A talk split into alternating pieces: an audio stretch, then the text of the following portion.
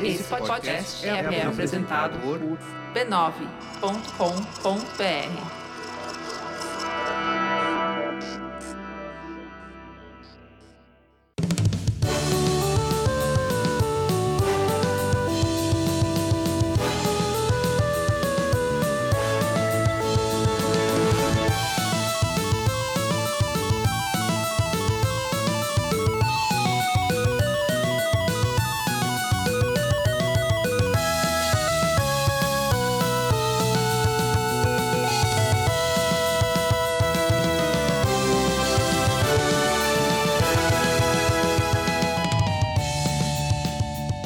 Ao vivo, o Poco Pixel número 143. Eu sou o Adriano Brandão, do meu lado tá o Danilo Silvestre, tudo bom? Tudo bom, beleza? Muito bom. Qual que é o tema de hoje, Danilo? O tema de hoje é o outro Ryu. Não é o Ryu do Street Fighter que a gente vai falar hoje. Não, hoje é Esse o foi Ryu. semana passada. Ryo Hayabusa. É o Ryu Hayabusa, do Ninja Gaiden. A gente vai fazer um episódio sobre Ninja Gaiden. Sabe o que é o melhor? É. É. que a gente não vai falar Ninja Gaiden. É, Tem gente que fala Ninja Gaiden? É, e os gringos adoram chamar de Ninja Gaiden. Sério? É Aqui no sério. Brasil eu nunca vi ninguém chamando de Ninja Gaiden. É, é porque a gente lê como tá escrito, né? Verdade. Eles leem também como tá escrito e fica Gaiden. Exatamente. Nossa, não tem num episódio do Angry Video Game onde ele fala, olha, o nome é Ninja Gaiden. É, tem, então, tem que avisar, tá vendo? Mas então, fico feliz que a gente vai falar o nome certo aqui. É verdade, a gente vai falar sobre tu- Ninja é, Gaiden. É tudo que eu prometo. é. É um jogo que fez uma fama muito grande na época do Nintendinho e desapareceu completamente. Retornou no começo dos anos 2000 no Xbox e depois desapareceu de novo. Não é uma franquia pujante assim, cheia de vício e, e poderosa na indústria. Não é, não é uma franquia muito lembrada. E por que a gente vai fazer um episódio sobre ela? Porque é uma das franquias mais importantes, mais influentes da história dos videogames, mesmo assim. Impressionante, é uma história muito curiosa, muito legal de ver. O início, o- como que surge a franquia Ninja Gaiden é muito engraçado. A gente vai conversar sobre isso, mas antes, Antes, antes a gente tem que falar sobre várias outras coisas. várias. Várias, muitas coisas. Você é DST a Gonorreia, clamídia, sífilis. Olha só, tá vendo? Não, não, não. A gente não vai falar sobre DST nenhuma. Não? Não, não. A gente vai falar é sobre o Mercenário Esclarecido do Poco Pixel. Boa. A gente vai falar sobre a lojinha do Poco Pixel. Legal. A gente vai falar sobre a família B9 de podcasts. Supimpa. E a gente vai falar sobre o FunClick. Ah, acabou minhas interjeições. Tem que te comprar aprovação. o dicionário analógico. Vamos falar primeiro sobre a família B9 de podcasts. Legal. É onde você vai encontrar os melhores podcasts do Brasil. E dúzias deles. Dúzias, são muitos. Então, tem sobre publicidade, tem sobre é, filmes, séries, tem sobre as coisas da vida, tem sobre política, treta, tem sobre tecnologia, tem sobre livros, poesia. Olha, tem muita coisa no, no, no b9.com.br barra podcasts. Legal. É, e a gente, o Poco Pixel faz parte orgulhosamente da família B9. É nóis. Depois a gente tem que falar sobre a lojinha do Poco Pixel. Lojinha da Poco Pixel. A gente vende camisetas, canecas e almofadas com a marca do Poco Pixel. Não me conformo ainda. Temos camisetas de vários tipos. Tem camiseta do Quarag. Os critérios universalmente aceitos da revista São Games. Exatamente, tem camiseta disso. Tem camiseta do DOS Master Race. Se você é um saudosista da época do- dos caracteres, dos jogos em texto, tem lá uma camiseta pra você. Tem- temos camiseta do macaco de gravata. E tem da gonorreia. Tem camiseta da gonorreia. É. É, mas não é da gonorreia. É, mais ou menos. Porque nunca é a gonorreia. Não, não pode ser. Não deixam. Exatamente. Mas tem camiseta só escrito Poco Pixel, tem o- o- a caneca do Mecenato Esclarecido, tem todos os produtos do Poco Pixel, é só entrar em galeriapix.com.br barra Pixel. E o que, que é esse mecenato esclarecido? É coisa de caneca? É coisa de caneca. Não, não é. o Mecenato Esclarecido, que é a terceira coisa que eu ia comentar, é o jeito que a gente criou pra você apoiar o Poco Pixel e manter o Poco Pixel entregando podcast toda semana. Boa. É muito simples. Você ajuda com 10 reais por mês, Menos com suco de shopping. que é bem menos do que um suco de shopping, e, e menos do que um café da sereia, por exemplo. Ah, nossa. É. Muito menos que um café da sereia com leite de amêndoas. Muito menos. E você entra em apoia.se barra PocoPixel. Doa pra gente esses 10 reais e em troca, além de estar continuando com o Poco Pixel, com esse projeto pra todo mundo, a gente entrega pra você a chave do maior grupo de Facebook de todos os tempos. O melhor conjunto de seres humanos do planeta. Exatamente, que é o grupo do Mecenato Esclarecido no Facebook. Lá as pessoas discutem sobre Red Dead Redemption, principalmente. Principalmente. Mas também elas lá elas têm acesso aos conteúdos exclusivos do Poco Pixel. que essa semana é sobre Red Dead Redemption. Exato. Porque eu finalmente acabei o jogo e dei minhas impressões. Exatamente. Então, se você quer escutar o Danilo falando sobre Red Dead Redemption e eu falando sobre o Homem-Aranha de novo, porque é uma obsessão, né? você tem que estar lá no Mecenato Esclarecido. Boa. Então, anota aí, apoia.se barra PocoPix. Eu falo anota, porque agora eu tenho certeza que você está lavando louça, você está lavando banheiro, você está fazendo ginástica, você está no metrô. Você não tem como acessar o apoia.se barra PocoPixel agora. Então, você anota ou você decora, que é fácil, é apoia.se barra PocoPixel. Repita mais uma vez. Apoia.se barra pixel. Exato. E você vai lembrar isso e você vai anotar para você quando você estiver na frente do computador, você vai você vai apoiar a gente no, no apoia.se barra PocoPixel. E a gente precisa de ajuda porque o café da, da sereia não vai patrocinar a gente mais. Não, o café da sereia não com leite de amêndoas não vai mais Então- apoiar a gente, nem o, o pessoal do suco de shopping. Não, pelo contrário, né? É, né? Sofrer ameaças. Exato. Tipo, A gente anda no shopping e as pessoas do suco ficam com o olho, o olho pequeno pra gente. um dia eu abri a porta e tinha um copo de suco, assim, no, no- é, quente. no, no meu tapete. E assim. um bilhete com uma caveira embaixo. é isso, apoia.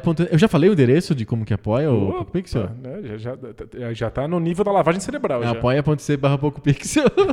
Você entra lá e apoia a gente. Part- Participe também do Mecenato Esclarecido. As pessoas vão entrar dormindo agora. Exato, vão sonhar É. com o apoia.se barra Os PocoPixel. sonâmbulos vão assinar três vezes.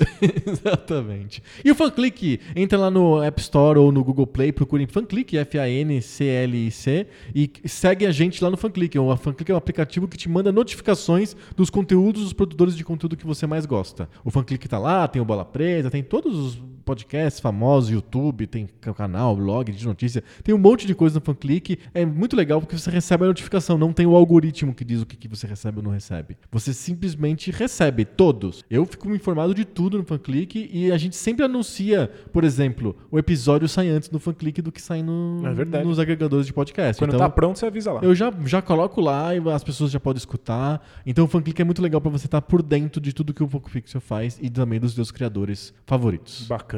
Fechamos? Fechamos? Nossa, é muito jabá. Momento jabá Momento gigante. jabá gigante. Agora vamos para o Ninja Gaiden. Bora lá.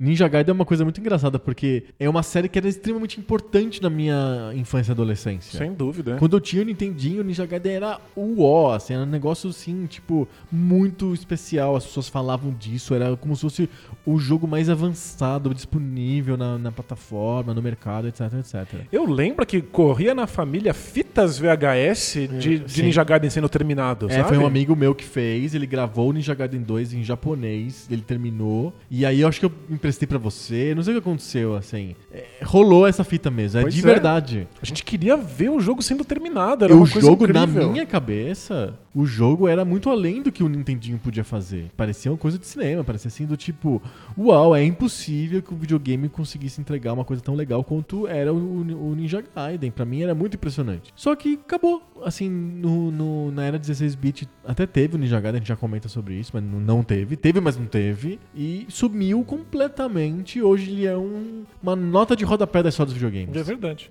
Por que isso? E por que, que a gente tá falando sobre Ninja Gaiden? O que, que, o que, que faz o Ninja Gaiden ser essa contradição tão grande entre um jogo que tem um legado absurdamente gigante e um jogo que ninguém lembra?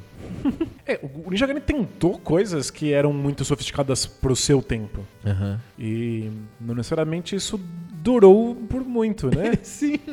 É, o, o Ninja Gaiden tinha, tinha uma, uma, proposta bizarra de ser um jogo de plataforma, como a gente estava acostumado a ver no Nintendinho e no, na, naquela mesma geração. Uhum. Só que com cutscenes, com histórias. E não é uma cutscene de começo e uma cutscene de final, como alguns jogos como até quase usavam. todos é. os jogos eram, né? O Mario não tem um cutscene com esse formato cutscene, mas ele tem uma introduçãozinha e um finalzinho. Sim. O Ninja Gaiden propunha cutscenes entre as fases e às vezes entre pedaços de fases. Sim. Às vezes cutscenes entre formas diferentes do mesmo chefe. Sim. Então dava essa sensação de que você estava de fato jogando Uma história. trechos de uma história. Embora Não tem nada a ver. não tenha absolutamente nada a ver, então a gente tem que conversar sobre isso, de como essas experiências. É uma coisa moderna, é, um- é como os jogos são hoje. Tem a história e de repente acontece uma coisa que não tem nada a ver com a história que você joga. É, de repente tem uma missão, é, mas é que Ninja Gaiden isso era muito brutal. Não, era, era, era- Não tinha nenhum tipo de suavidade, nenhum tipo de transição entre um mundo e outro. Era pum! E já se caía num mundo completamente diferente. É, e do ponto de vista filosófico, semiótico, eu fico pensando o grau de desconexão dessas partes e como o jogador precisa fazer um esforço para que isso possa ser viável num jogo. É na cabeça dele acontece, né? É porque, pensa bem, o Ninja Gaiden tá fazendo isso. Tem uma cutscene em que você tá num avião conversando com o pessoal da, da agência de inteligência. Aí você pula de paraquedas pra, pra procurar um templo na floresta amazônica. E aí quando você cai lá, não só tem um monte de gente, mas são boxeadores malabares com granadas. Sabe, o- uma velhinha voodoo tacando cruzes em você. Exato. Sabe, é um Tem cachorro. o Jason. O Jason é uma, ele, é, ele é frequente no jogo. O, o Jason com- jogando facas pra cima. Com máscara de hockey. Então, é, é uma desconexão gigante. Eu, eu entendo que o jogo me, me explicou porque que eu estou na floresta amazônica. Mas você tem que esquecer um pouco aquilo pra acreditar que na floresta É, amazônica tem, ayahuasca. É, só isso explica. tem, a, a- a velhinha malabar voodoo, né? Mas na época que eu jogava isso como criança, a- essa desconexão não me era evidente. Eu não tinha que fazer um malabarismo intelectual pra fazer esses dois mundos coexistirem. Será que é porque, porque é na cabeça de criança funciona? Não sei. Talvez a gente faça Ou esse. porque a hoje a gente tá acostumado com um videogame que, ok, eu tô brincando, eu, eu, eu tô tirando um, um- um sarro dos jogos que tem muita história e que é, acabam de repente entrando em missões que não fazem sentido pra história principal. Mas um esforço enorme de te colocar no mesmo mundo existe, os jogos não são tão díspares assim. Eu entendo que as missões lá do Red Dead, por exemplo, que era o assunto do nosso conteúdo extra, aliás, apoia.se barra PocoPixel, é, e- prescindem de você fazer as coisas do mundo aberto que o jogo tem. Só que é o mesmo mundo, é tudo coerente. No Ninja Gaiden é absolutamente incoerente. É, o- os traços de coerência são tão, É tão só o- só o Rio. É, é, é que às- ele tá lá numa sala sendo hum, in- investigado. E aí, quando ele sai dessa sala, você vê a porta no mundo do jogo, na Aham. fase. Tem a portinha ali. Sim. Mas aí, de repente, você tá num lugar que tem o maior pé direito do planeta. É Que é um verdade. teto gigantesco que você não consegue nem ver. E aí tem lá aquele monte de boxeadores que Isso. você precisa matar. Então, E, e cachorros com camisa de força. é, o que liga as duas coisas é a porta. É. Eu consigo ver a porta na cutscene e a porta na fase. Sim. Eu consigo ver a floresta na cutscene e a floresta na fase, mas É muito louco, tipo, você foi preso, aí você abre a porta da tua cela, aí você, de, repente, o resto do, presídio é um, tipo, um castelo, é um negócio gigante, não faz nenhum com um monte de sentido. gente que precisa ser morta. Mas eu acho que. eu, eu- não acho que a gente ficou mais chato, que a gente se acostumou a ter mais coerência. Então Os jogos Gaiden ensinaram a gente a, a ter coerência, eu acho. É, mas eu acho que tem uma mágica acontecendo aí. Hum, Eu acho que quando a gente joga jogos, a gente faz concessões ok. mentais. A gente faz um contrato de Isso. que eu quero a su- jogar. famosa contrato de suspensão de descrença. É, num nível, a gente faz isso com cinema, mas com videogame a gente faz muito mais. Uhum. Porque a gente, tá, a gente quer desafios e eu não me importo que o desafio seja um Claro, cachorro é com, é um- camisa de força. que não tem nada a ver com a cena que eu acabei de ver. Não aparece na cena. O cachorro. Na cutscene é tudo normal. É, é, um, Uma pessoa dando tiro. é, é uma agência de inteligência com espionagem e um ninja que é, é cooptado por é, essa agência boa, de inteligência pra ir atrás de um templo na floresta amazônica onde um demônio vai ser no ressuscitado. arcade, É. o ar- o- o- no arcade, o grande vilão é o, é o filho ou descendente do Nostradamus. Você tá brincando? Não, é É sério. maravilhoso. Então, de parabéns. Mas é, nunca na cutscene aparece um cachorro. Não, não tem um, cachorro. um robô voador A velha. com asas de, de borboleta. é. A velha do capuz não tem no, Não no, tem. na cutscene. Eu adoraria que ela tivesse na Eu cutscene. também, mas. Não, é, é- é completamente desconectado, mas alguma coisa acontece e a gente consegue dar conta disso. Sabe como o pessoal brinca aqui em, em quadrinhos? É, tem dois quadros que não fazem nenhum sentido um do lado do outro, mas a gente mentalmente faz o Faz a trajeto entre eles. aham. Parece que no- em videogames a gente mentalmente corta a conexão entre as duas coisas e não se importa. Uhum. Na, na nossa infância, tudo parecia perfeito. E, e- e tudo parecia um grande pedágio. Eu me lembro que muitas pessoas encaravam o Ninja Gaiden, ou todos eles, o 1, 2, 3, como um. Eu tenho que jogar esse negócio como um pedágio pra continuar assistindo a cutscene. Porque a cutscene parecia tão legal e, e eram legais as cutscenes. Eu acho a história ridícula, Não, não, é, faz nenhum nossa. sentido, é. absurda num nível grotesco. E nem precisava ser. Porque como tem essa, essa, essa suspensão de coerência que a gente não precisa, a gente coloca nos videogames, a gente não quer que seja coerente porque é um jogo, tem que ser divertido, etc, etc. O pessoal da Tecmo podia ter feito uma história decente, normal, que faz, faça sentido, e intermediar essa história com um videogame maluco, com a velha de capuz e o cachorro com pegando fogo, que- whatever, não faz diferença. Mas a história dos cutscenes podia ser boa, não é. A história é a pior possível, é a mais mal encaixabida, não tenho nem adjetivo pra, pra descrever essa história. assim. Mas ela, ela é interessante porque. Não é. Não, ela é interessante como, como um momento histórico. Como, é que, como os japoneses se apropriavam de alguns elementos da cultura ocidental pra fazer jogos e mandar esses jogos pro ocidente. Porque é, não é só um jogo de ninja, é um jogo de ninja herói, o que é um conceito totalmente ocidental, não faz nenhum sentido pra japonês. Exato, o ninja não é um cara que salva o planeta. Mas é, é um, é um ninja herói misturado com investigação, com clima Cia. no ar. Ah, o interesse romântico do Ninja Gaiden no primeiro jogo tem ah, exatamente as mesmas feições e o cabelo da, da mocinha do Blade Runner. Então tem toda essa coisa no ar e as, as câmeras de faroeste. Tem muita música de faroeste também no, no- no jogo. Então, isso, que eu comentar. O- o- a história não faz. não tem nem pé nem cabeça, não faz nenhum sentido. É um- uma coxa de retalhos maluca de coisas ocidentais e orientais. Mas a, a direção da história, o jeito como essa coisa bizarra sem sentido é contada, é legal. É apelativo. Você quer continuar vendo, mesmo que não faça um puto no sentido. Os meus amigos, o cara que gravou o VHS, A gente ele queria não entendeu ver, é. nada, tava tudo em japonês. a gente queria ver mesmo assim, é. É, Tava tudo em japonês. Inclusive era melhor que tivesse em japonês, porque na nossa Mas- cabeça fazia um pouco mais de Era sentido. melhor, né? era melhor em japonês. Era melhor. Inclusive teve um dos jogos que foi lançado só em japonês e aí você tinha que ganhar o jogo pra ele liberar a versão em inglês. É mesmo? Assim, Que loucura. loucura. Vamos falar do começo da série? Porque ela não começou desse jeito. Não? A gente tá falando de cutscene, de grande história e de filmar.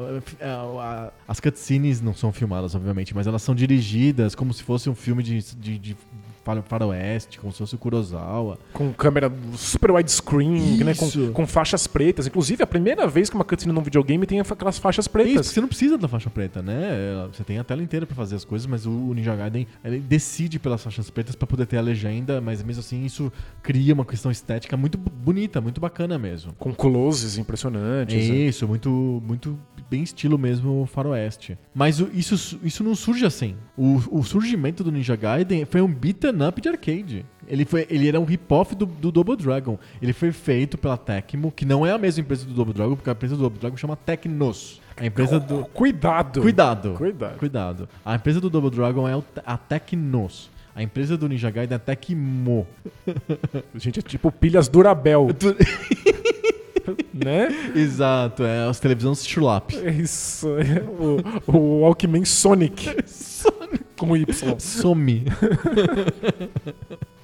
Então, a Tecmo, ela copiou a Tecnos e ela fez um, um, um beaten up de ninja. Em vez de ser os, os dois irmãos da rua que batem nos outros, são dois ninjas, o ninja vermelho e o ninja azul. Você controla o ninja azul se você é o One Piece, se você é o primeiro jogador, e o ninja vermelho, que os dois não têm nome, e você controla o ninja vermelho se você é o segundo jogador. Numa cidade, aliás, é, é- é só nos Estados Unidos o primeiro jogo, o primeiro jogo do arcade. Então a primeira fase é em Nova York e é a mesma fase do primeiro Ninja Gaiden, do de Nintendinho. Ah, é? É, é, é aquela cidade com postes de luz e Uns lixeiras. andaimes, é. Isso, então é, é nisso. Só que a ênfase é dar porrada em combos de porrada nos inimigos que estão na rua. Inclusive já tem o Jason. Esse inimigo com máscara de hockey, meio. Como que eu posso dizer assim? Meio baixinho, meio corcunda, muito esquisito. Mala- fazendo malabar, Malabar de faca. de faca. Ele tá no jogo do arcade pra você bater nele, como se você fosse o, o Billy Lee do Double Dragon. Entendi.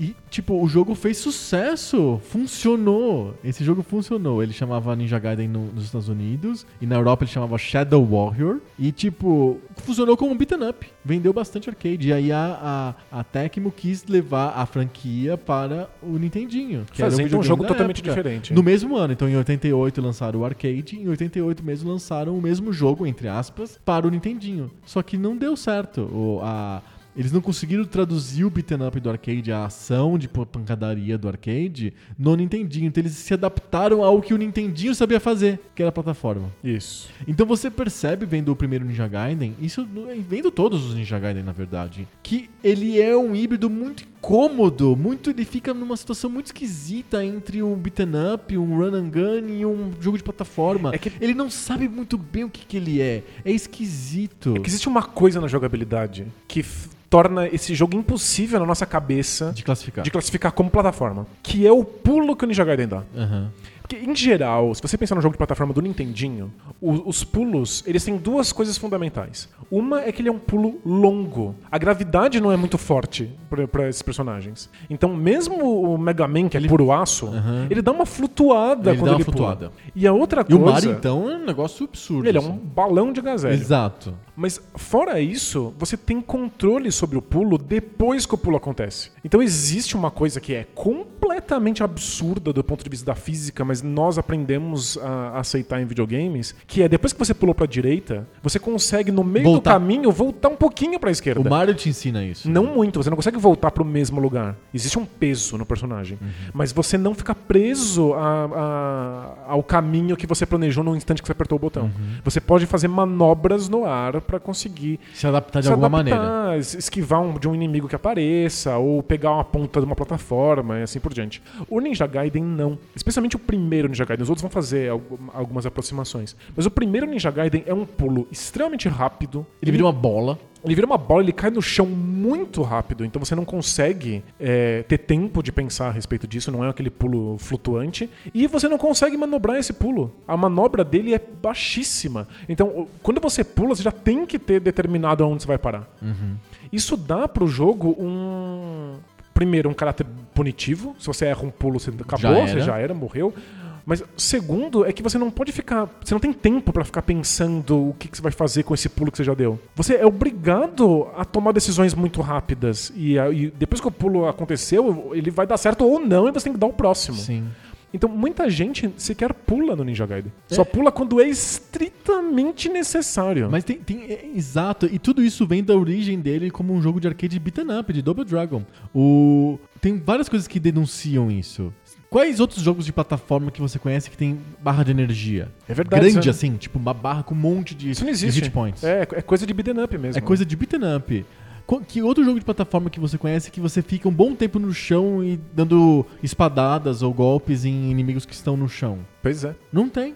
É, o, o que O Ninja aconteceu... Gaiden que cria isso. Então, o Batman, por exemplo, um jogo que vem depois, ele copia do Ninja Gaiden, né? Ele não copia, é, ele não é o, o- ele não tenta, ele não tá tentando fazer um jogo de plataforma puro ou um jogo de beat'em up puro. Ele pega um híbrido, ele já, ele vai na a fonte dele é o híbrido já. Já essa, essa, essa Mistura louca. bizarro, é. Porque ele é um beat'em up no fundo, você tá no chão matando inimigos, mas como ele quer por alguns elementos de plataforma, e ele, o pulo não é um pulo de plataforma, isso abre a possibilidade de que venham inimigos do alto. Isso, e muitos. Muitos, né? Não, mas aí isso é uma Não questão. para de isso é uma questão posterior, é. gavião e morcego. Então você tira o, o, o beat'em up do, do, do mesmo eixo. Então pular passa a ser uma ferramenta de combate. Uhum. Mas com aquela física do pulo do Ninja Gaiden. E outra coisa que não parece um beat'em up é você, você dá um golpe só no inimigo e ele já explode. Uhum. O beat'em up, tradicionalmente, você tem que dar vários golpes, porque o jogo é de construção de combos, né? Você tem que... é, Qual que é a graça do beat'em up? Como que surge o beat'em up? É, eu tenho três inimigos, eu tenho que, de alguma maneira, controlar meu tempo pra bater o suficientemente em cada um deles pra eles ficarem grogues pra eu continuar batendo em todos até todos eles morrerem. O beat'em up é um jogo de tempo, eu tenho que temporizar melhor com, com quem que eu tô dedicando o meu tempo, qual dos meus inimigos da tela que eu tô dedicando o meu tempo. Ou quando eles trazem o Ninja Gaiden pro Nintendinho, acho que por incompetência, porque eles não conseguiram traduzir direito o jogo de arcade pro Nintendinho, eles falaram assim, não, um- uma porrada só é o suficiente. E aí o jogo fica um jogo meio 2D demais, ele, ele é, é numa é uma correria Ele é uma correria, fundo, é. é uma correria. É, o, o fato do, do Ninja Gaiden usar uma espada ajuda muito o, o, o hitbox do- dos inimigos. Porque é uma questão pros beat'em ups, né? Onde o seu golpe acerta e onde ele não acerta, né? E é pra você fazer os combos. E é- o Nintendinho é complicado de fazer isso, especialmente Os porque sprites muito os pequenos. sprites são pequenos. E aí a espada pega lá um hitbox, explode, Gigante, né? explode o inimigo, você não precisa fazer combo nem nada. É que cria uma outra dinâmica de, de, de jogo. Vira um jogo de ritmo. Cria uma, uma, uma série de, de condições de, de game design completamente novas que acabaram se tornando uma espécie de padrão no Nintendo. É verdade. Eu acho que o melhor exemplo pra entender o que, que o Ninja Gaiden é do ponto de vista da, da, da jogabilidade, da dificuldade dele, é pensar a diferença quando você vê um inimigo no Ninja Gaiden e quando você vê um inimigo no Super Mario Bros. Quando você vê um, um cogumelinho lá andando no Super Mario Bros., é em duas circunstâncias. Ou ele vem muito devagar na sua direção, então você tem muito tempo pra pensar o que você vai fazer, pra analisar ele, pra ficar trein- treinando o seu pulo, ou então esse inimigo tá preso num ambiente físico. Por exemplo, tem um buraco, e aí lá no, no fundo do buraco tem lá um, o cogumelo do Mario correndo de um lado pro outro, Aham. e aí você fica pensando, ok, olha, esse é o padrão que ele faz, então eu preciso fazer o meu, meu timing perfeito pra cair na cabeça dele. Certo. Então são jogos em que você vê padrão no adversário.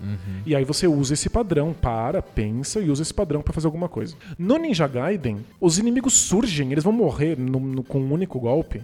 E você não tem tempo pra ver o padrão dele. Nunca. Aliás, o jogo foi pensado pra te punir se você parar pra ver qual é o padrão. É verdade. É um jogo que você não pode parar de jeito nenhum. Você Não. nunca para.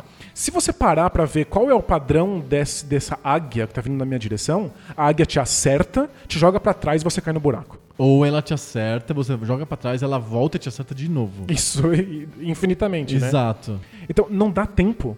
É, é um desses jogos que quer que você saiba o padrão dos inimigos, mas ele nunca vai te dar chance de ver qual esse padrão é. E se você parar mesmo e falar assim, não, eu não vou pular ali até descobrir qual é o padrão desse, desse inimigo. Se você para, os inimigos rebrotam, surgem outros. Você dá um passinho pra trás, tudo que você matou, Volta tudo de volta novo. tudo. E às vezes é um micro passinhos pra trás, pra você pegar impulso pra fazer, para dar um pulo melhor, sabe? Então é um jogo que, por ter essa dinâmica de pulos rápidos que caem rápido pro chão, inimigos que morrem numa pancada só, escolheu ter um ritmo frenético. E isso impede você de ver qual é o padrão dos inimigos.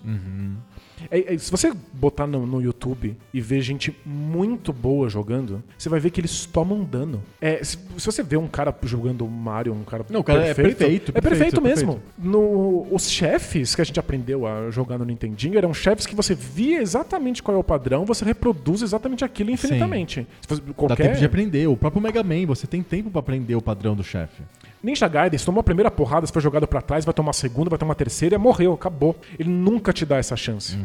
Então é um jogo que mesmo os melhores vão tomar porrada, vão tomar dano, vão passar sufoco. A gente aprendeu, na época ainda, a ver o Ninja Gaiden como um jogo muito difícil. A gente só não sabia muito bem por quê. E hoje eu percebo que é porque não tinha chance de ver o padrão das coisas. Você- aprende sofrendo. O Ninja Gaiden é um jogo que você aprende na dor. Você tem que, você tem que perder muitas vezes pra conseguir passar por uma fase. O problema é que eh, os dois primeiros têm continues infinitos, né? Então você consegue jo- jogando, só que você tem que dedicar muito teu tempo. Sem dúvida. Você tem que ficar gastando lá horas e horas pra passar do 1, 2, 3, até um ponto que você não consegue mais. O 1 é f- um jogo que pouquíssima gente terminou. É, é- é muito difícil. Porque aparece um inimigo novo lá no- na, na última fase. Eu não sei o que esse inimigo faz, eu não, Não sei foi qual é o treinado padrão pra dele, ele. eu não fui treinado pra ele, e o, o- o inimigo não vai me dar uma preparação pra isso. Não dá tempo. Ele simplesmente vai vir pra cima de mim, vai me dar uma porrada e eu vou cair no buraco. Uhum. É isso. E aí você decora assim, olha, quando ele surgir eu vou ter que pular, né? Porque senão eu vou tomar uma porrada. Mas o segundo movimento dele não é igual ao primeiro, ele vai fazer uma outra coisa e você não tá preparado pra isso. Sim. Então é extremamente punitivo. É. O, o Ninja Gaiden tem um- umas coisas de jogabilidade muito interessantes. Ele tem um. Acho que é, uma, é o primeiro personagem de videogame que eu vi fazendo isso. Ele escala as paredes. Uhum. Isso cria uma jogabilidade nova, porque aí ele- você tem que ter um. Como que você se defende de milhões de águias e morcegos e bichos que vêm por cima se você está preso na parede, você está escalando a parede? Então eles criaram uma, uma arma de distância também pro Ninja Gaiden. Então o Ryu tem lá, ele pode acumular nas fases, então ele tem que ficar dando espadadas em bolas, em globos flutuantes, em orbes, não sei o que são aquilo. E você pega Não tem na cutscene? não tem na cutscene, você não sabe o que é aquilo, né?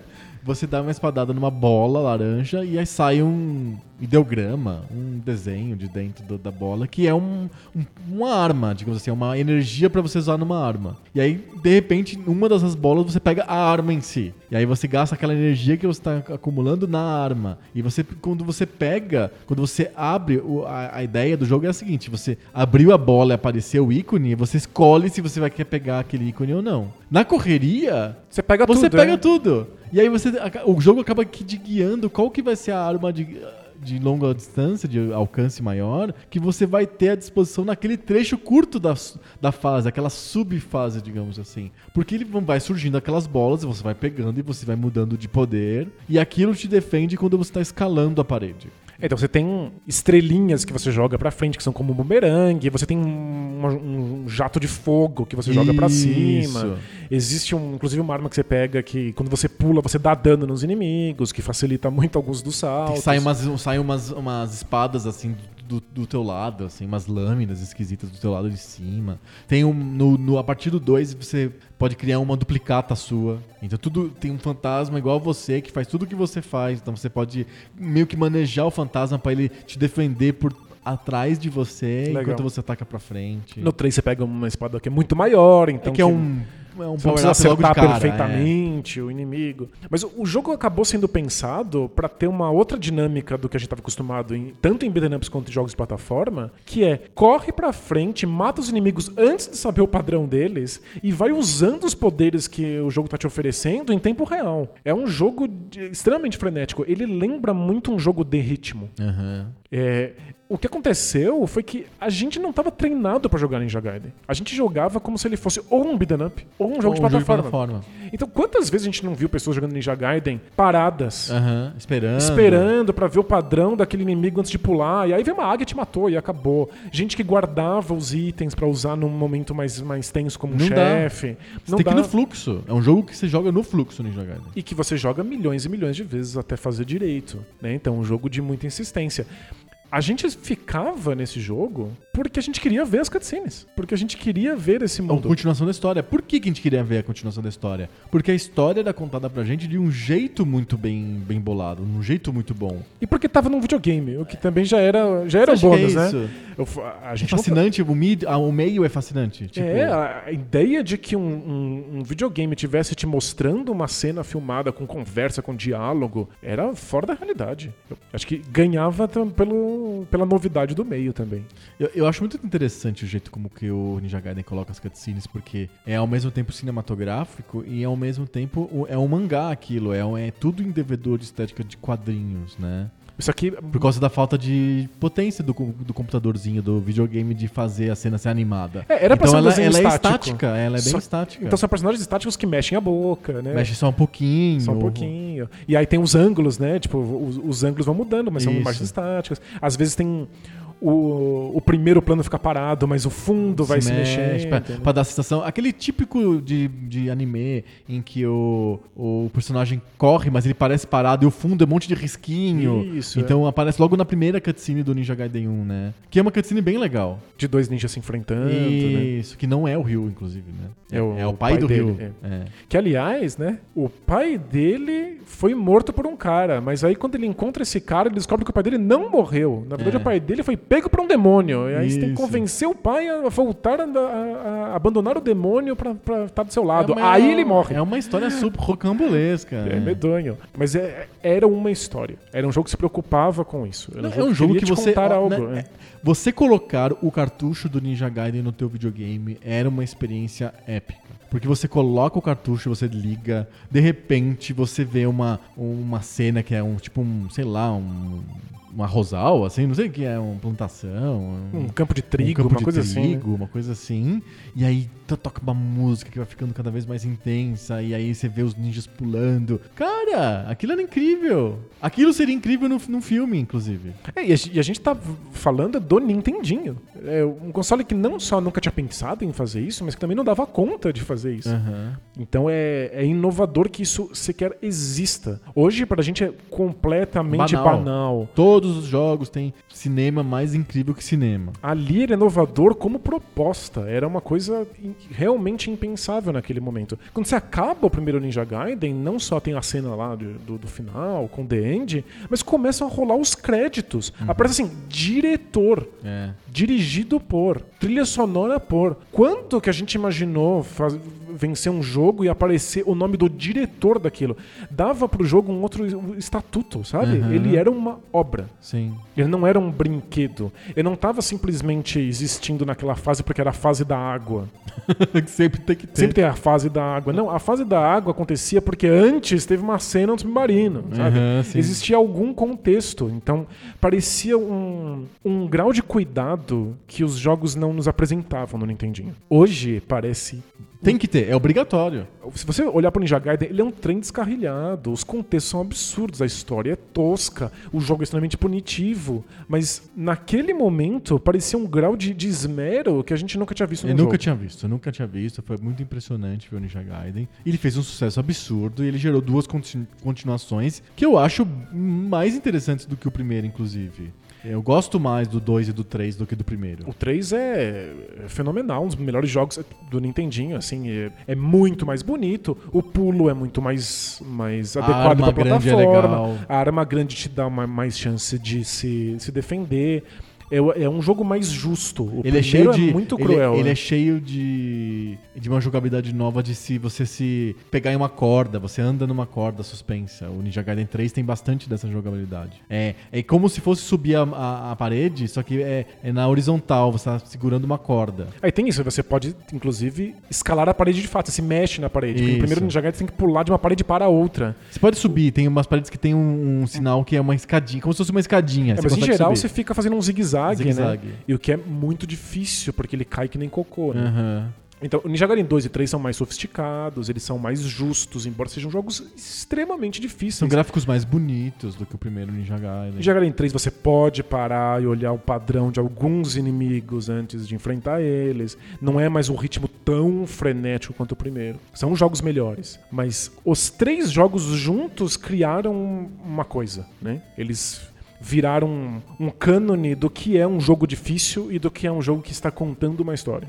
E era impossível não olhar pra isso, né? Tipo, todos os game designers da época estavam vendo o que o Ninja Gaiden estavam fazendo. E os que não copiaram de um jeito, copiaram do outro. É, o que que, o, que que o, o Ninja Gaiden, esses três Ninja Gaidens do Nintendinho, e aliás vale comentar aqui, teve o Ninja Gaiden é, do Master System, que é um Ninja Gaiden até bem feitinho, assim, ba- bacana, que só saiu na Europa e no Brasil, não saiu nos Estados Unidos por motivos de Master System, né? E que é muito, muito complicado, muito limitado. Assim. Exato. É, tem o Ninja Gaiden é, de Super Nintendo, que chama Ninja Gaiden Trilogy, que é basicamente os mesmos jogos do Nintendinho. Inclusive, são os mesmos jogos mesmo. Não tem mudando, não é remasterizado, não tem gráficos melhores. Não, não. É o mesmo jogo mesmo. Só que são três. Tem, são os três jogos no mesmo cartucho. Foi, foi feito um Ninja Gaiden de Genesis que nunca foi lançado. Eles perderam lá, eles desistiram e alguém achou a ROM. E a ROM é, é incompleta, tem umas três fases só. Então, tipo, não foi lançado um Ninja Gaiden de, de, de- de Mega Drive, de Sega Genesis. E acabou. É isso.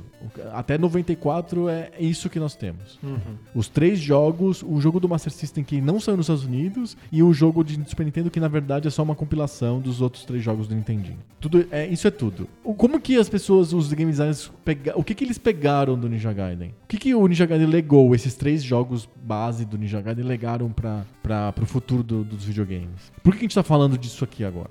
Então, acho que o, o primeiro ponto é que o jogo mostrou que, mesmo que você estivesse fazendo uma coisa abstrata, porque jogos de plataforma são essencialmente abstratos, você precisava dar um contexto. Era possível criar um A motivo. história. Você tem uma história, você tem Ele um é o que mundo, cria o é. storytelling em videogame? Não, né? Mas ele é o primeiro que cria storytelling num contexto de jogo de ação.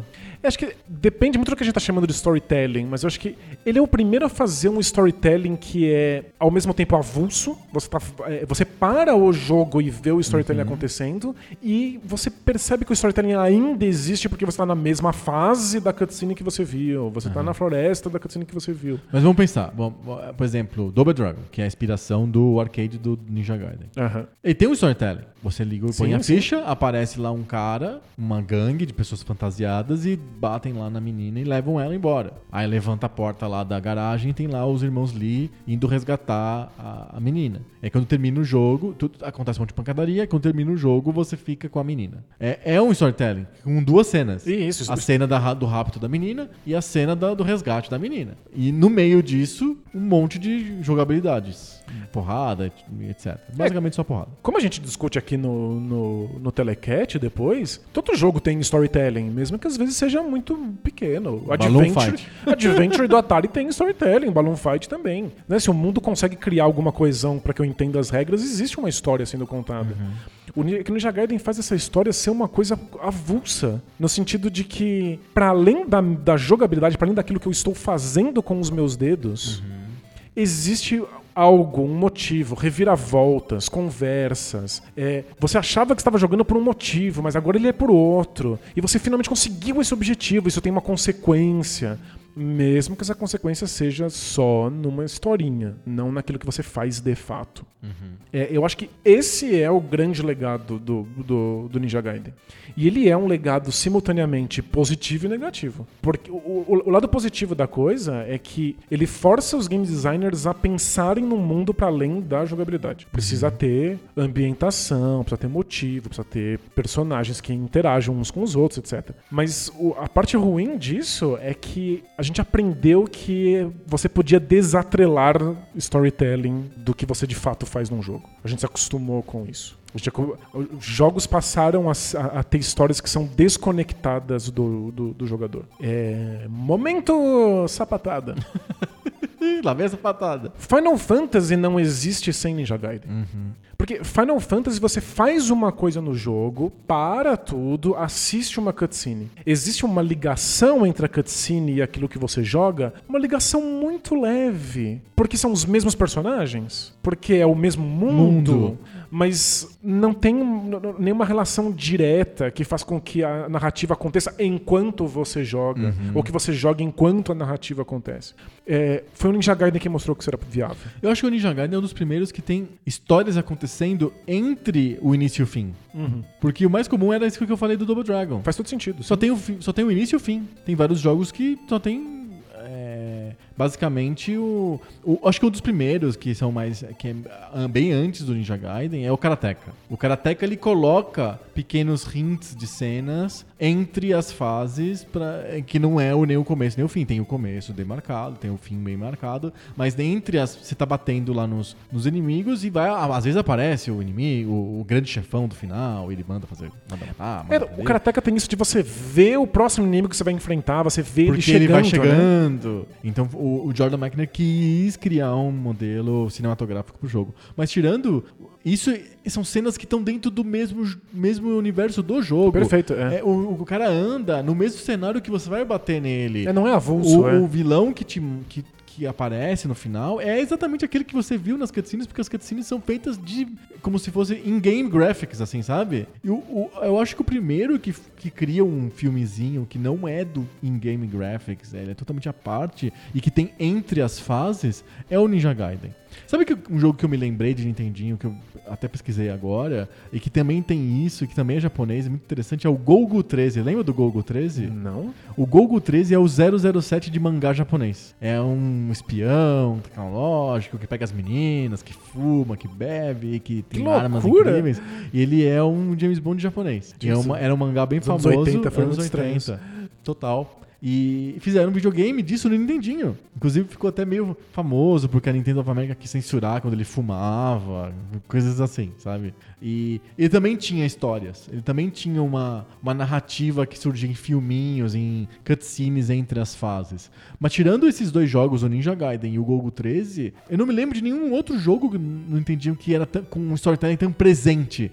Uma coisa é dizer que o jogo tem storytelling, todos têm. Uma coisa é dizer que o, o storytelling desse jogo é muito presente, ele tá o tempo inteiro no jogo. É. O Ninja Gaiden é isso, é um storytelling presente o tempo todo. Você joga a fase pensando como que vai ser o cutscene que você vai ver daqui a pouco. Perfeito. E, e é um jogo que força a sua suspensão de, de- Descrença. de, de descrença, né?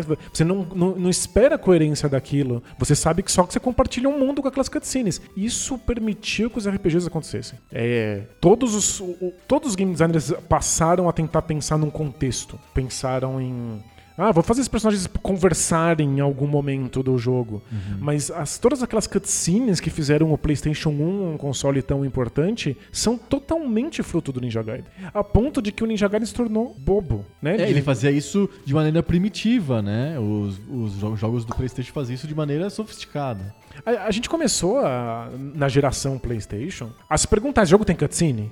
Exato. O, que- o- o que talvez a gente não chamasse cutscene, mas a gente chamava de CG. CG, né? tem Que são os, CG? São os computer graphics, que são inclusive gráficos que são desconectados dos gráficos do jogo. Aham. E a gente não ligava que eles fossem desconectados. É, é, não tem problema. É, Hoje a gente gosta dessa transição suave que o Metal Gear inventou pra gente. Quando Shenmue fazia. Todas as cutscenes do Shenmue que são trocentas são no mesmo gráfico do jogo, tinha gente que olhava com, com o olho torto, achando que aquilo era feio, porque não era um gráfico, uma cena pré-renderizada. não era um- Bonita, com Não era um efeitos. computer graphic que Aham. fosse avulso. As pessoas amavam as cenas avulsas do Final Fantasy. Uhum. Inclusive, elas compilavam todas em grandes videozões, faziam fita cassete que nem a gente fazia do com Ninja, Ninja Gaiden. Gaiden. Uhum. É isso, era, a gente não, não, não se importava que não fosse o mesmo visual. O que, pensa, é, também é uma suspensão de, de, de descrença, inclusive gráfica, né? Que a disparidade é enorme. Pois é. É gigante, não faz nenhum sentido e tal. É,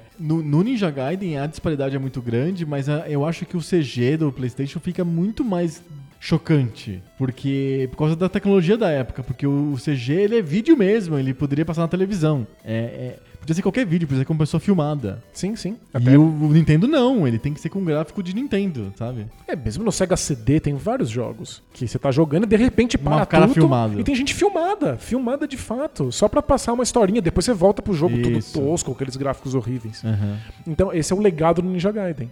Ele é muito problemático. Legal que jogos tenham história, legal que jogos queiram contar coisas, legal que jogos saiam daquela dinâmica sequestrou a princesa, pegue a princesa. Pode ter reviravolta, pode ter trama policial, olha só que, que incrível. Mas essa desconexão história e mundo de jogo tem um legado muito, muito nocivo. Eu acho que os videogames vão levar muito tempo pra se recuperar disso. Eles recuperaram? É, eu acho que a gente tá num, num caminho muito Médio, melhor né? né, do que na geração PlayStation, por exemplo. PlayStation 2, né? É, mas eu acho que o Ninja Gaiden ele sofreu um baque duplo com o tempo. Uhum. A história, as cutscenes não faziam mais sentido na geração PlayStation. O PlayStation já fazia coisas muito, mais Muito mais, interessantes, né? muito sofisticadas. Sofisticadas. As pessoas queriam usar isso pra RPG, não pra jogo plataforma. E a outra foi que a, a- a mecânica, a parte de jogabilidade do Ninja Gaiden, ela é uma coisa do seu tempo. Uhum. Primeiro que é, jogos de plataforma 2D foram desaparecendo. Beat'em ups foram desaparecendo em definitivo, Total. porque o 3D tornava isso impossível. Uhum. E jogos muito difíceis, como Ninja Gaiden. Jogos de fluxo, de você descobrir na amarra, de ter que ficar jogando milhões de vezes, foram abandonados já no Super Nintendo. Sim. Era, era pouco acessível. A minha sensação com Ninja Gaiden é que todo mundo achava lindo, mas ninguém conseguia chegar no final. Principalmente o primeiro. Pois é. Todo mundo adorava. Mas quem é Quero que, ver as cutscenes, olha que bonito, que história legal. quem é que tinha? Sabe? Quem comprou esse jogo? Não foi um grande sucesso. Aliás, o, Ninja- o primeiro Ninja Gaiden não vendeu quase nada no Japão. Foi um sucesso relativo no Ocidente. É, teve muito impacto na indústria. Mas eu não sei se os jogadores eram tão encantados assim. Quer dizer, encantados eram, mas não a ponto de, de comprar e fechar o jogo. Sim. É, eu lembro que gente- era uma época que a gente lia nas revistas os detonados com fotos né, do jogo. Sim. E se fazia isso com o Ninja Gaiden. É Inútil. Você tirava as fotos das cutscenes, as pessoas só queriam as cutscenes, as Sim. pessoas ficavam lendo a historinha lá na revistinha, né? Sim. É, O cara gravou em VHS por causa por causa das cutscenes, ele não gravou por causa do jogo. Ele não gravou Mario. Ele gravou o Ninja Gaiden porque tinha historinha o tempo inteiro. Perfeito. E aí, isso parou de fazer sentido. O 3D matou, os, os CGs do PlayStation mataram. Mas o Ninja Gaiden tornou tudo isso possível. Esse é o grande legado do Ninja Gaiden, do Nintendinho? É, eu acho que sim. E, e- e a série sumiu por quê? O que, por que, que o, é tão, é- o legado é tão importante, mas ele fica o jogo em si fica menos atraente? Por causa do beat'em up? Por causa do- dos jogos de plataforma? É, acho que o, o 3D é o grande matador de beat'em ups nem no- plataformas, mas né? nem no Super Nintendo. Super Nintendo tem lá as suas plataformas e a gente não vê Ninja Gaiden. Fizeram um remake lá, um nem re- remake. Eu não sei o que aconteceu. Deveria. Compilaram. Poderia ter um Ninja Gaiden no Super Nintendo. Mas eu acho que o Super Nintendo já era um videogame de jogos mais acessíveis. Uhum. É, o Ninja Gaiden não era família. Não, não, não mesmo. muitos sentidos vários diferentes. sentidos, né? vários sentidos. né? Tipo, do ponto de vista da história, do clima, do, do- da sensação do jogo, mas principalmente porque era muito punitivo. Uhum. E lembrando que ele não é necessariamente safado, tipo Ghosts and Ghosts. Sabe? Mas é. Ele, ele é um jogo que você aprende, mas você aprende se tentar muitíssimo, porque ele não te dá aquela distância do inimigo pra você aprender. Então eu acho que ele já não tinha mais como estilo de jogo espaço, Espaço. no Super Nintendo. Aham. Teriam que fazer concessões, transformar o jogo em outra coisa. E como que ele volta lá em 2004? Ele volta em 2004 pro Xbox, O The First. o The First, por dois motivos. O primeiro é que já se começa a conversar sobre os jogos terminarem a si mesmos. Já se começa ali nos anos 2000 uma conversa sobre será que não era legal quando os jogos eram. Não era mais legal quando os jogos eram mais difíceis? Então já tá entrando no imaginário a ideia de um jogo ser difícil de vencer. Segundo é que, acho que principalmente Devil May Cry, no comecinho dos anos 2000, mostrou que dava pra ter algum tipo de beat'em up que fosse tridimensional. Sim, eu acho que é a grande coisa do, do, do, do, do- Ninja Gaiden do Xbox é isso. Viabilizar o beat'em up no mundo 3D. Isso. É que o que o Ninja Gaiden faz ali em 2004 é pegar algumas al- al- os problemas, o porquê que não dava pra fazer beat'em up em 3D e dar ferramentas pra você vencer isso. Mas isso não quer dizer que seja fácil. São ferramentas difíceis de usar. Porque o lance é o seguinte, por que, que o, o 3D acaba com Double Dragon? Se você tá num ambiente tridimensional, se você tem cinco inimigos simultâneos, isso quer dizer que o seu personagem está cercado. Se você está cercado, vai ter uma porrada de todos os lados. Sim. É, se você toma um soco e você tem um delay de um segundo pra poder dar um, um outro soco, que é o que a gente chama de dano, né? Isso dá tempo do outro inimigo te dar mais um soco. Então o primeiro soco deveria te matar, porque você vai entrar num efeito dominó e todos os inimigos vão te arrebentar no montinho. Mas acho que o pior do 3D pra beat'em up é o, o hitbox. Eu consegui acertar o inimigo ou não? Porque o 3D te dá mais uma dimensão pra você avaliar se você acertou o inimigo ou não. No 2D é fácil, eu não alcancei numa dimensão. No, no, no, no 3D, eu posso estar aparentemente na frente do inimigo, mas ele pode estar distante, distante de mim. E aí eu, eu errei, então fica muito, muito difícil eu acertar. Eu tenho que ter uma mira muito boa. Vira um jogo de mira pra dar um soco numa pessoa no 3D. É, é difícil mirar no inimigo e é muito fácil vo- você ser acertado pelos inimigos. Isso. Então você te coloca numa situação de muita desvantagem, né? Aham. E os jogos que vão aparecer, que fazem beat'em up no futuro, são jogos em que você é muito poderoso. P- Pra compensar isso, você não pode ser o, o Beam e o Jimmy do Double Dragon. Uhum. Tem que ser o God of War. Você tem que ser o cara do God of War, você tem que ser o cara do, do Devil May Cry, você tem que ter um milhão de armas e elas têm que ser de longuíssimo alcance, Aham. né? O Ninja Gaiden propõe uma, uma outra coisa ali em 2004. E se a gente consertar simplesmente a locomoção do personagem? Eu te coloco numa situação em que é difícil mirar e que os inimigos vão te cercar. Mas você vai ter um milhão de pulos, um milhão de esquivas. E se você errar um golpe porque você mirou errado, você esquiva pro lado, escapa do, do, do- inimigo que tá atrás de você e tenta de novo. Eu acho que a grande coisa é a esquiva. A esquiva é que viabiliza o beat'em up 3D. É, é são, o Ninja Gaiden de 2004 é um jogo baseado em um milhão de esquivas, correr de um lado pro outro, pular na parede, se apoiar na parede Aham. enquanto você pula.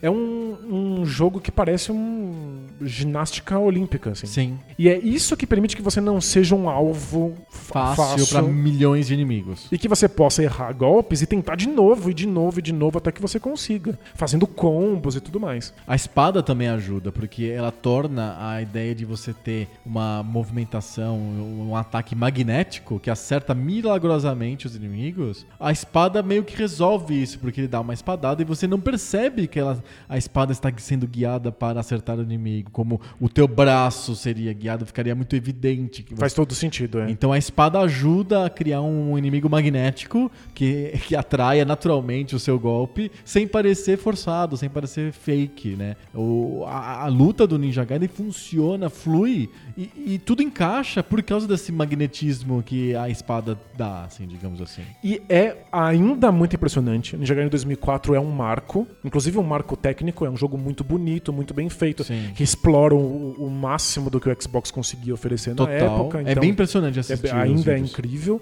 Mas é, é- essas ferramentas para que você não seja um alvo fácil são maravilhosas. Mas elas são difíceis de usar. Uhum. Você tem que aprender a esquiva, você precisa aprender o ritmo. Os inimigos são muito difíceis de vencer.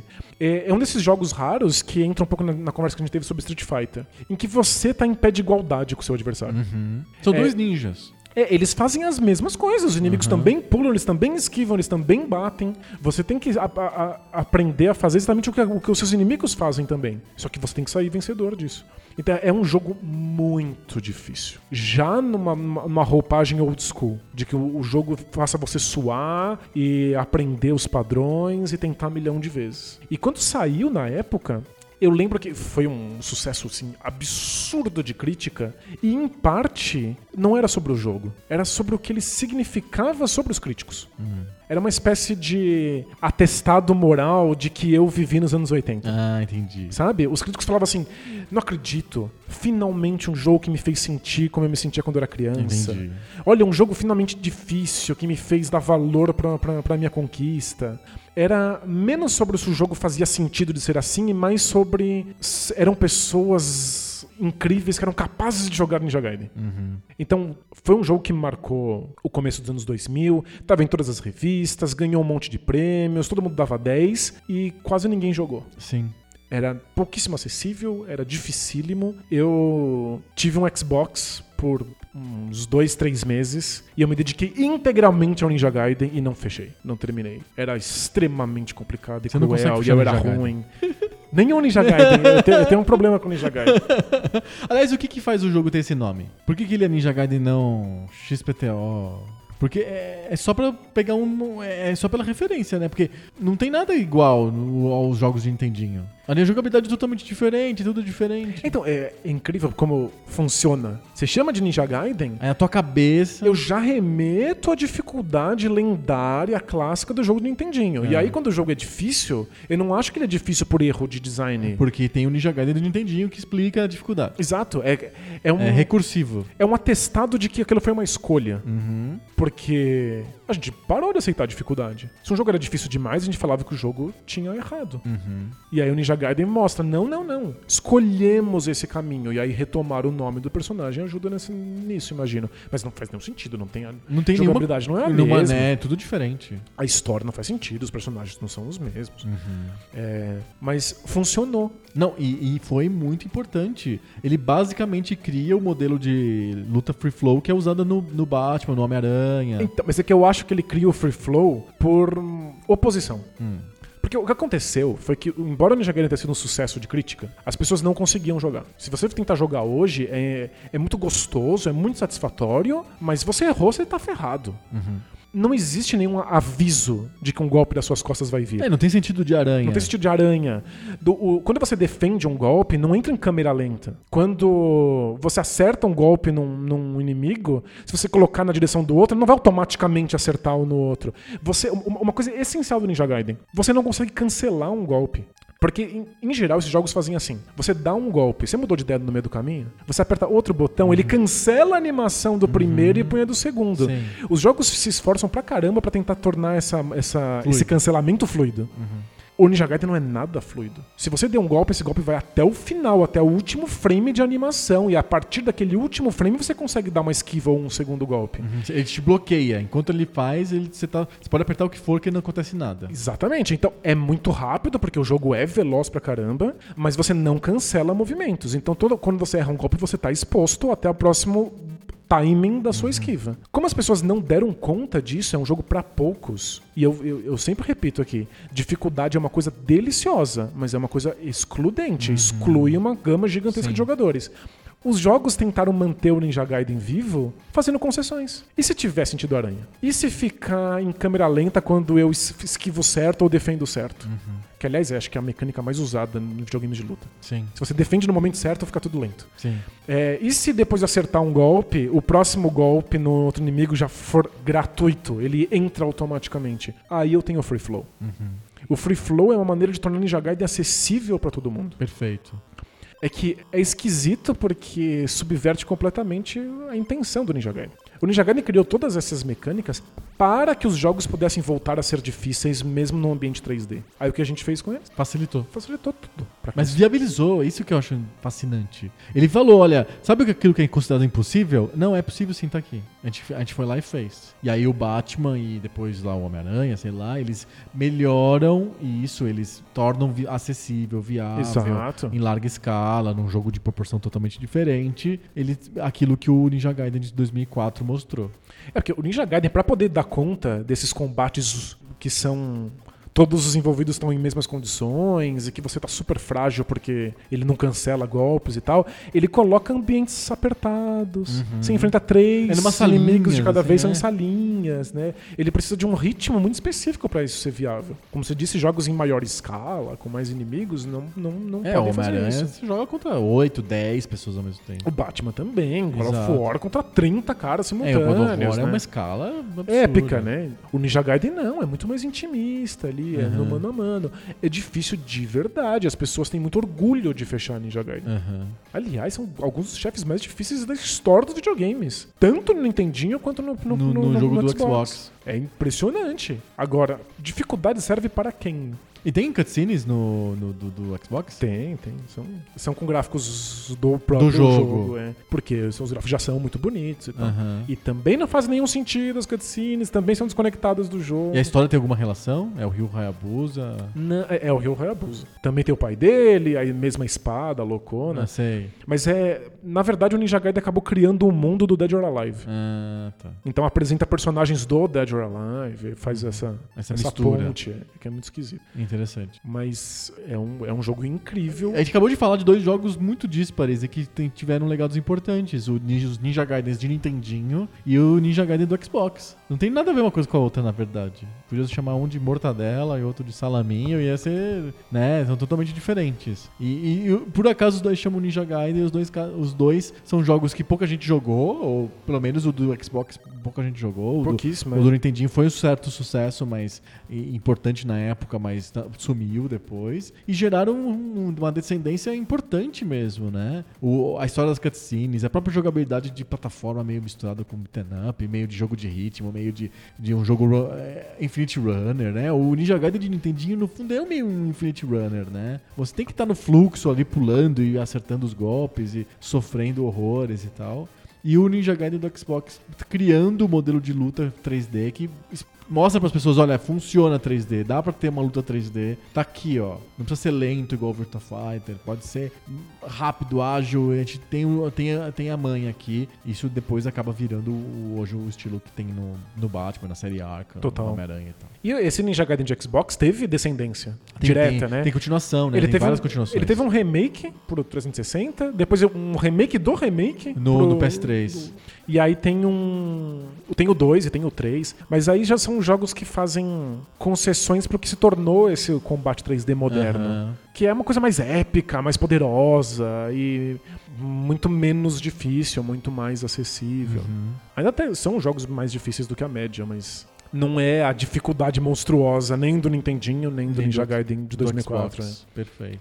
E, é- Legal. e eu acho que é o que une esses jogos. É, são jogos importantes, cada um por um motivo diferente, mas a, a dificuldade une os dois. É isso que, que acaba sendo a espinha dorsal do, do, do Ninja Gaiden. Porque as cutscenes envelheceram. A gente não olha mais para as cutscenes do Nintendinho com, Eu com olho com interesse. é. Eu olho com bastante interesse, é um interesse histórico, Isso, exato. Eu acho muito legal. Olha só a abertura, a mu- aliás, a gente não falou, né? A música dos Ninja Gaiden de Nintendinho virou, virou assim, como que eu posso dizer assim, um ícone de música épica para videogames na época. Então, se você queria ter um videogame que tivesse uma música que te impelisse a ação e contasse uma história grandiosa, o Ninja Gaiden era o cara, porque todas as outras músicas de videogame na época, o Mario, ou mesmo Castlevania, eram músicas mais pro cômico, mais pro infantil, mais pro gracioso. O Ninja Gaiden é que traz uma pegada mais assim, vai acontecer uma coisa importante aqui nesse jogo, tá vendo? É, tem, é uma música mais pro Velho Oeste, às vezes é mais pro, pro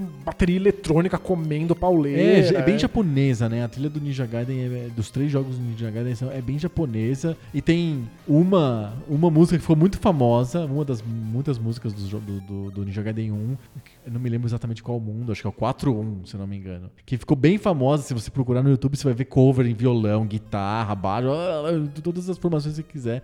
Porque é uma música que ficou especialmente famosa, assim, é, do Ninja Gaiden. Ele criou também um pouco desse modelo de música de, de ação e aventura à época do, do- de videogame. Como fazer, né? De um jeito japonês muito interessante, muito curioso, né? Então, tem esse valor histórico. A gente volta pra ver as músicas e ver as cutscenes, pra ver como era feito na época, como isso foi inovador. Mas a gente volta de fato pra aproveitar o jogo porque ele é muito difícil. Aham. Você quer ganhar aquilo. A né? jogabilidade ainda é incrível. Eu ainda tento fechar Ninja Gaiden. E Às não consegue. Não consigo, mas eu ainda tento. ainda, ainda há prazer nisso. Aham. Então o, o jogo talvez fosse mais nicho do que a gente imaginava. Porque as cutscenes atraíam pessoas Uhum. Virou, virou mainstream, mas o diversas. jogo em si. O jogo era uma coisa muito nicho e o Ninja Gaiden 2004 tentou trazer isso de volta. E eu acho que a gente tá no momento que a gente se importa com isso. Existe cada vez mais gente que quer jogos ultra difíceis. E o Ninja Gaiden é sempre uma, uma lembrança disso. Mas é, a gente nunca pode achar que isso é padrão da indústria ou padrão do gosto dos jogadores. O que tornou o Ninja Gaiden um, um hit Na época eram os cutscenes. era um cutscene. Perfeito. Muito bom, fica aqui a nossa homenagem a um jogo um pouco marginal da história dos videogames, mas que é tão importante que é o Ninja Gaiden. Boa. Não é um personagem famoso, é um Ryu que não é tão famoso quanto o outro Ryu. A maior parte das pessoas nem sabe que ele chama Ryu. É, exato. E, mas acho que valia, valia a pena de falar sobre ele. Cumprimos nosso, nosso papel aqui história. Legal. Agora só não cumpriu o papel de fechar o jogo. É, não, esse tá difícil. Esse e o do Xbox, os dois jogos que você não consegue fechar. Não. O 3 eu tô quase. O 3 tá quase? Eu tô quase fechando o Ninja Eu pensei, que 3. você, eu pensei que você já tivesse conseguido terminar o Ninja Gaiden 3. Não, o 3 eu tô decorando a fase a fase, já faz aos pouquinhos, porque eu não, não jogo tanto. Mas eu tô decorando a fase a fase. Se tô- não tivesse, eu tipo, tô quase no finzinho se eu já. não tivesse te proposto fazer o vídeo do, do Silver Surfer, eu falaria o vídeo do Ninja Gaiden. Mas não, vamos fazer o do Silver Surfer. Boa, né? Porque No Ninja Gaiden 3 eu posso mostrar que eu chego nas últimas fases. É, não, mas o Ninja Gaiden 3, Mas eu não- além de bem, não bem venço, né? longo, não tem um caráter esportivo de desafio como o do Silver Surfer tem. Que você vai ficar treinando um mês e a gente vai filmar como se fosse o cara falando, dar o salto, o grande salto, sabe? Aquela. Você tem três tentativas pra conseguir, é uma coisa esportiva. O É, Ninja Gaiden não tem muito isso. Não, porque eu vou dar muitos saltos e perder todos. Telecat. Telecat.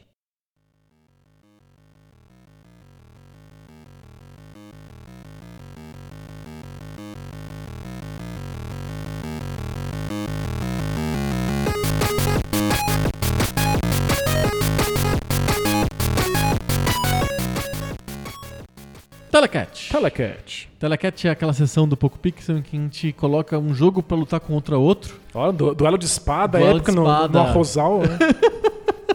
Exato, a gente vai colocar aqui. Você, tá- você não tá vendo isso porque o podcast não tem imagens, mas agora o Telecat ele é feito em wide, super widescreen. Com closes muito Os jogos próximos se olham, né? nos nossos olhos. É- não, é um não é um duelo entre a gente. É um duelo em que nós somos os juízes. Os jogos não têm Os olhos. jogos é que se olham. Os jogos não têm olhos. Pra esbugalhar que nem o, o Ryo Hayabusa faz. É porque. Ele tá sempre surpreso porque É. a trama não faz sentido. Ele fica pensando, mas o quê? Demônio? Aí ele esbugalha aqueles olhos. É verdade, ele, ele, tá sempre- fica, ele tá sempre falando what the fuck o tempo O tempo inteiro. inteiro, o tempo É inteiro. porque nada faz sentido, realmente não faz sentido nenhum.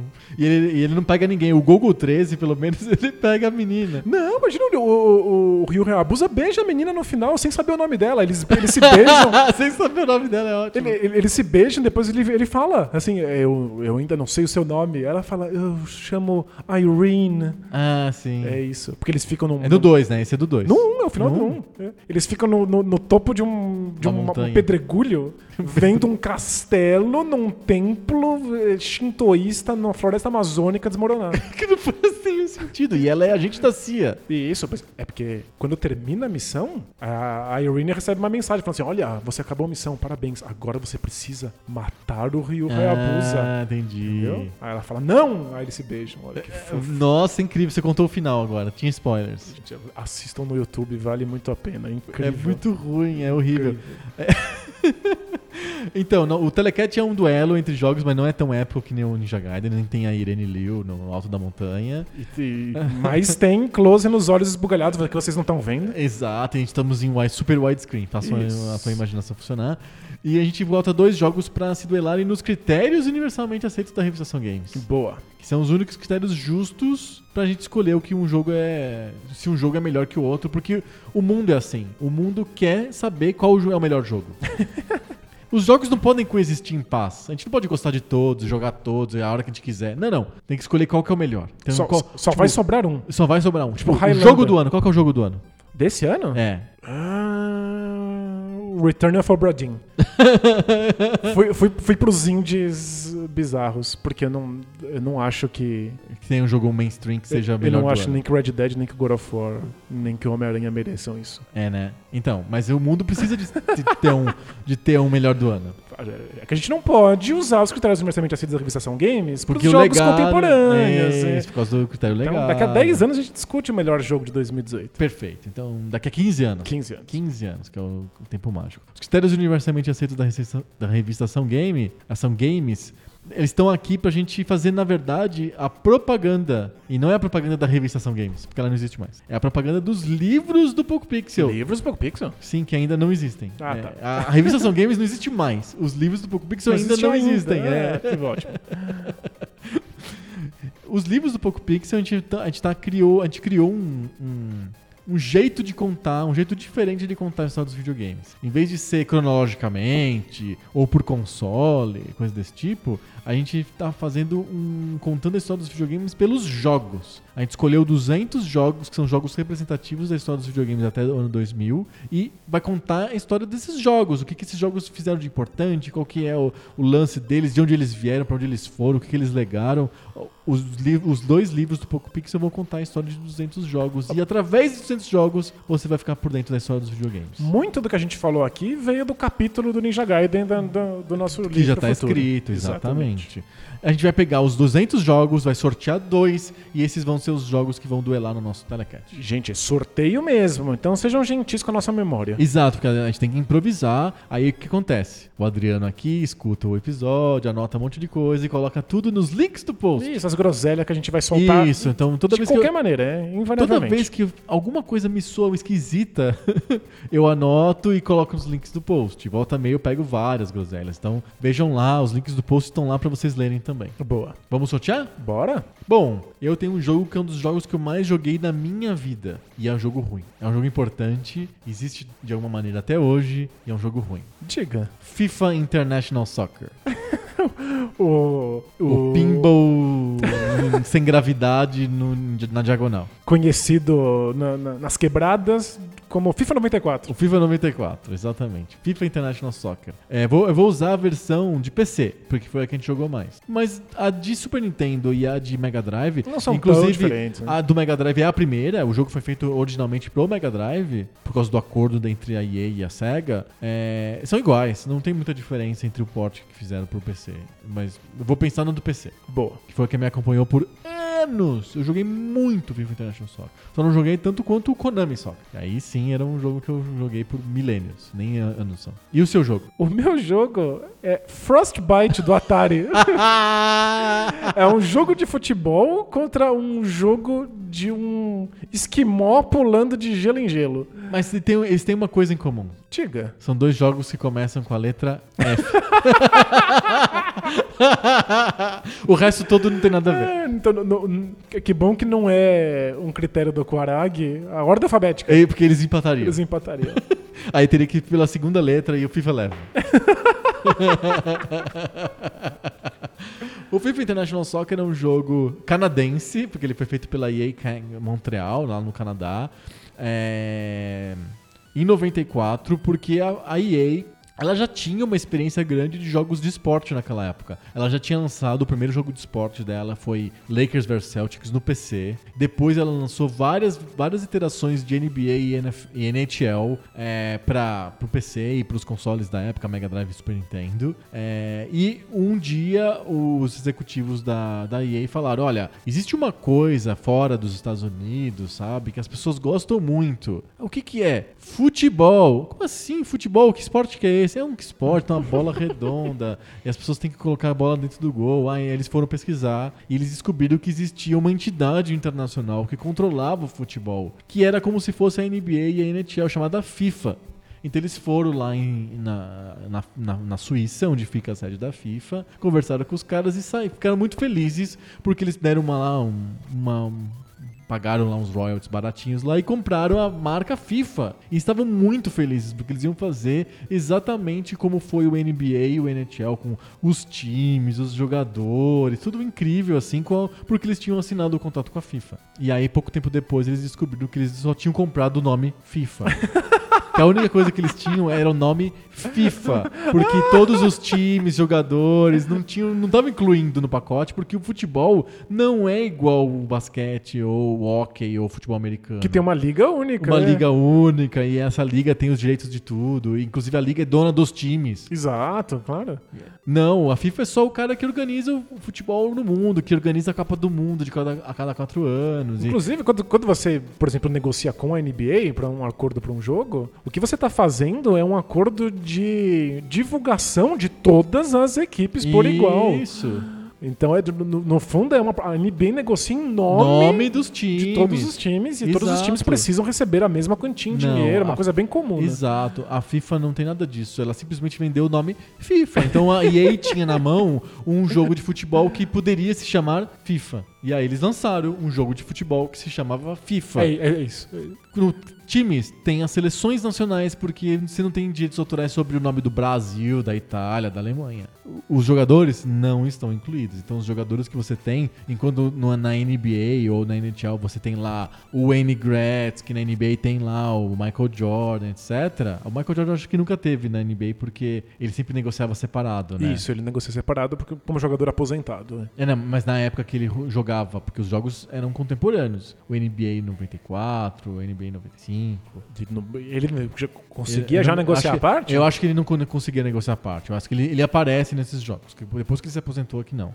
Mas os grandes jogadores estavam lá nos jogos. No FIFA International Soccer, não. Você vai jogar com o Tito Mancuso, com o Rico Salamar, com o Jacutiano, com o Roberto De La Fávia, com o, eu esqueci o nome dos jogadores da Argentina, tinha uns nomes que a gente acabou decorando. Viraram personagens. A gente, como jogadores de- do FIFA International Soccer, começou a se ligar nos, nos jogadores inventados que o jogo colocou, porque não tinha outro jeito, porque eles tinham comprado o nome FIFA e mais nada, não tinha licença de nada. E tipo, eles foram meio engambelados pela FIFA, na verdade, né? Eles achavam que estavam comprando uma coisa e não foram. Não estavam comprando aquilo. Então eles inventaram nomes e os jogadores brasileiros começaram a se afeiçoar a esses nomes. Assim como o concorrente do FIFA International Soccer, que é o International Superstar Soccer da, da Konami, que tinha o Alejo, não sei o que, as pessoas começaram a se afeiçoar ao Alejo. Aqui a gente se afeiçoou ao Jean Cutiano, ao Tito Mancuso e ao Rico Salamar. Pois é. Então, tá aí. Essa é a origem do FIFA International Soccer. É um jogo que era pra ser uma simulação do futebol internacional com os grandes times e os grandes nomes do esporte. Como a EA fazia com Como as a EA outras fazia ligas. com as outras ligas, só que não dava, porque o futebol é um esporte totalmente diferente e que os caras lá do Canadá não entendiam como que era. Eles achavam muito alienígena o futebol. Mas sabe que funcionou? Porque às vezes não importa você ter os nomes, só importa você lidar como se eles fossem reais. Ah. Então aparecia os nomes no jogo, que já era incrível. Já era incrível, aparecia porque- no telão o nome Sim. deles quando eles marcavam gol. Tito Mancuso. É- tipo, lidar como se eles fossem Exato. reais já é o suficiente para o storytelling. Mas acho Exatamente. que eu me adianto. Aliás, está nos livros do Poco Pixel a história real do Jean Cutiano. Porque o Janko Tiano, ele nada mais é do que o Jian Chan, que era um programador chinês que morava lá na- no Canadá e que foi o- um dos, dos lead programmers do, do, do projeto. E ele criou um personagem pra si, assim como vários outros eh, programadores da EA criaram jogadores pra si também. Já que eles não podiam ter os jogadores da época, É, faziam eles, eles, eles, próprios. né? mesmos. Então o Jian Chan, como ele era o chefe, ele fez o jogador mais poderoso do jogo, que era o Janko Tiano. E ele se escolheu estar no Brasil porque ele era fã do futebol brasileiro. ele tá lá, tem o LinkedIn dele, inclusive vocês podem procurar pro Jian Chan. Se quiser mandar uma mensagem pra ele e falar, sou teu fã. Sou fã do Janko Tiana, mas preferia o Rico Salamar. e o Tito o Mancuso. Tito, Man- Tito Mancuso é fantástico, é nome de, de bandido de Velho Oeste. Rico Salamar podia ser tipo o quê? Personagem do Narcos. né? Não, o Tito Mancuso lembra o Cormano, sabe? É, Do- Exatamente. Esse é o FIFA International Soccer. Boa. E o Frostbite, um jogo da Activision. É um jogo da Activision, então a gente sabe que é um dos melhores jogos do Atari. É um dos, realmente um dos melhores jogos do Atari. Você é algo que pode ser um esquimó, você é uma figura humanoide. E Como você- todas as figuras do Atari podem ser alguma coisa, elas são grandes figuras em potencial, né? Os desenhos do Atari, né? Eles são muito abstratos. né? São, são. Mas você tem que juntar pedaços de gelo para construir o seu Iglu. o seu iglu. O ponto é que não é um jogo em que você pega pedaços de gelo e leva ele para outro lugar. Você coleta automaticamente por pisar em pedaços de gelo que quebraram Que estão flutuando no rio. oceano, assim, é.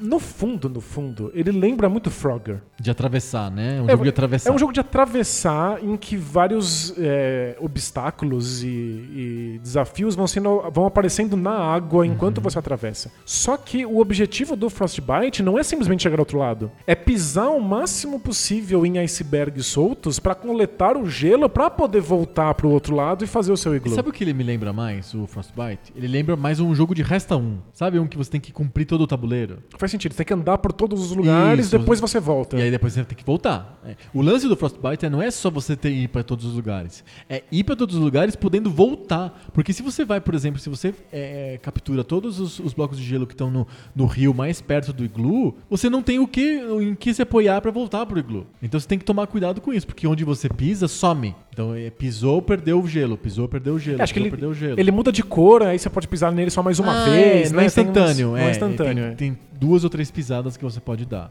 É, em, em termos de, de proposta, ele lembra o, o, o Frogger, no sentido Uhum. de desvie desses desafios enquanto você anda, até porque no Frogger também tem essa coisa de você não vai sempre pra frente, né? Às vezes você Pode- pode pular. Às vezes você pode voltar, né? E, e o Frostbite tem muito disso. Você às vezes precisa fazer muitas vezes o mesmo caminho, porque você não pode simplesmente ir pra um lugar que você quer se você não, não, não, não tiver um modo de voltar. Então, às vezes, Sim. você precisa encontrar outras maneiras.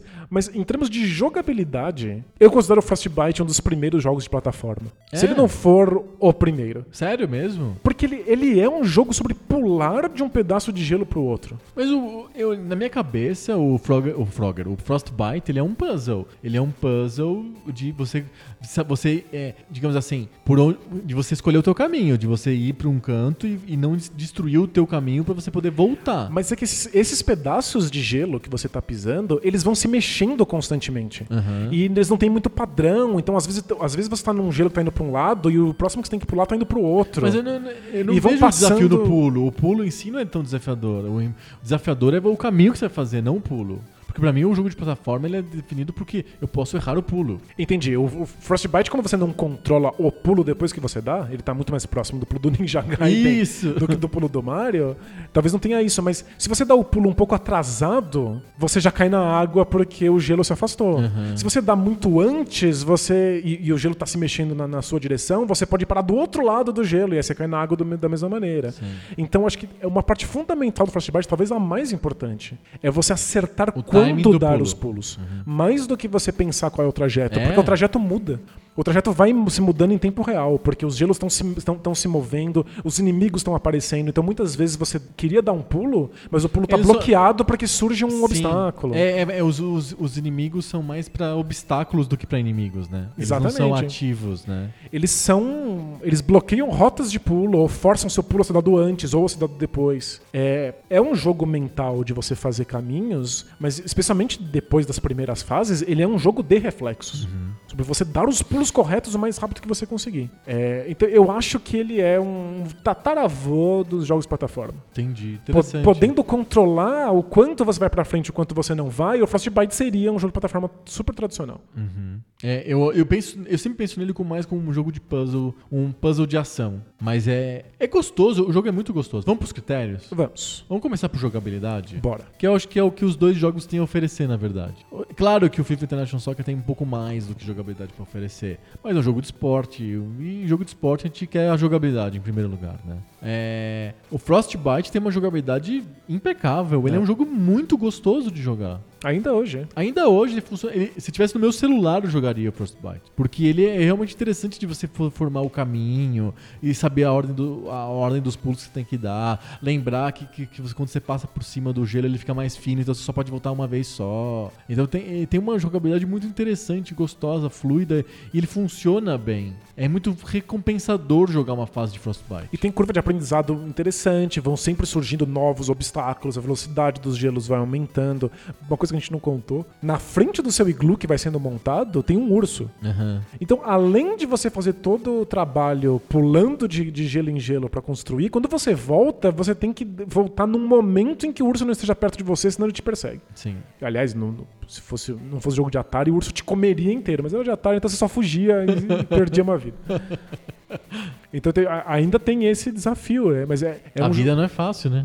Tem urso ainda no, no iglu? Exato, Meu pelo amor de é Deus, né? muito complicado. O, em termos de jogabilidade de futebol, o FIFA International Soccer é um desastre completo. Nossa, catastrófico. É catastrófico, porque ele é um jogo que você tem muito pouco controle das jogadas que você está fazendo. Futebol, no fundo, é um, tipo um puzzle espacial também. Eu quero, eu quero envolver o meu adversário é, em, em toques de bola rápidos É um jogo de lentos. sobre passes, né? É um jogo sobre passes. Você quero- se espaça na quadra e passa a bola É pra- no, no campo, no, caso. Campo. No, no campo, é. Você é muito basqueteiro. Meu Deus do céu.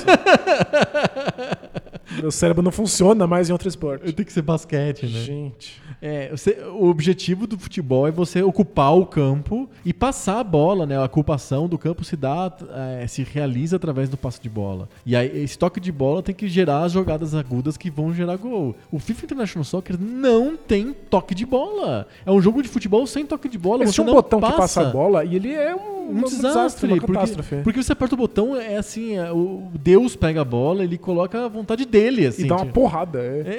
É, tipo, ele te pune, né? Como- Então, é, você aprende muito rápido no FIFA International Soccer que você não pode passar. Você tem que chutar pra Você frente. tem que chutar pra frente. É, nenhuma jogada, nunca, em hipótese alguma, Dá certo. lembra um jogo de futebol. Não, não- a- a- os gols são sempre por acaso.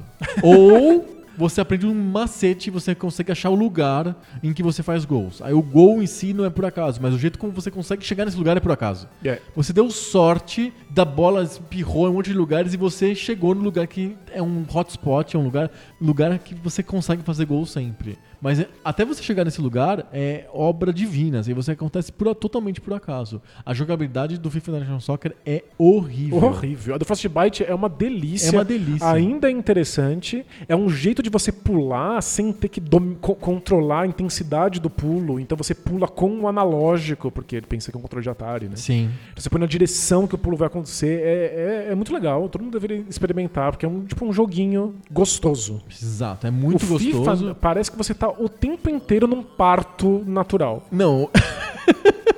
o FIFA é uma tortura. É como se alguém estivesse te enfiando a tua cabeça num balde, assim, É sabe? isso. é- Quando você finalmente faz um gol, parece que nasceu uma criança de 8 quilos. É verdade. É exatamente o parto de elefante. É, é- é, assim, in- incrivelmente desagradável jogar FIFA, FIFA International Soccer. Credo, é. É desagradável mesmo assim a gente jogava. E é um dos jogos que eu mais joguei na É, minha um dos vida. motivos pelo qual a gente jogava. é, a gente vai ver A nos próximos ver nos critérios. próximos critérios. Mas é ponto por Frostbite. né? Ponto muito pro Frostbite, 1x0, um dos 1x0 mais eloquentes da história do Poco Pixel. Próximo critério, Olha só, um jogo de Atari venceu uma jogabilidade. Um jogo moderno Um jogo de- moderno. moderno de, não, Ah, assim, Mega é. Drive Super Nintendo. É, exato, um jogo de 16 bits. Vamos pro critério música? Bora. É, a música é irrelevante pros dois jogos. Ah, calma lá. Ah. É música. A torcida cantando Kaiser, Kaiser, eu, Kaiser. eu entendia. Marvel, Marvel. Isso é parte essencial do que fazia a gente jogar FIFA. É. Existia a música da torcida. O som, né? O som do jogo, né? Então, é, a música tem música no FIFA International Soccer, só que é boba, assim, né? É uma música que começa o jogo, assim, você liga o cartucho lá do, do Super Nintendo e tem uma música absolutamente genérica, putz putz. E aí quando você começa o jogo, você escuta o barulho da torcida. Depois, a série FIFA percebe que é um desperdício aquela música do começo e põe músicas de verdade. Aí as músicas se associam ao FIFA e aí as bandas. A gente queria saber qual, qual era a setlist do próximo FIFA. Exato, hoje em dia aparece lá embaixo qual é a banda, qual que é o nome da música, todo mundo quer saber. Mas na época era um desperdício, uma música absolutamente é, passável. Mas o som da torcida era impressionante pra gente. Muito. E era, era fundamental pra criar uma sensação de que você estava num jogo de futebol, porque a jogabilidade não fazia isso. Não, a jogabilidade era a pior possível, mas o, o ambiente de futebol começava a chegar perto de você pela música. Exatamente. Assim que você dava o primeiro música, passe som, né? e fazia o primeiro gol e a torcida tava berrando,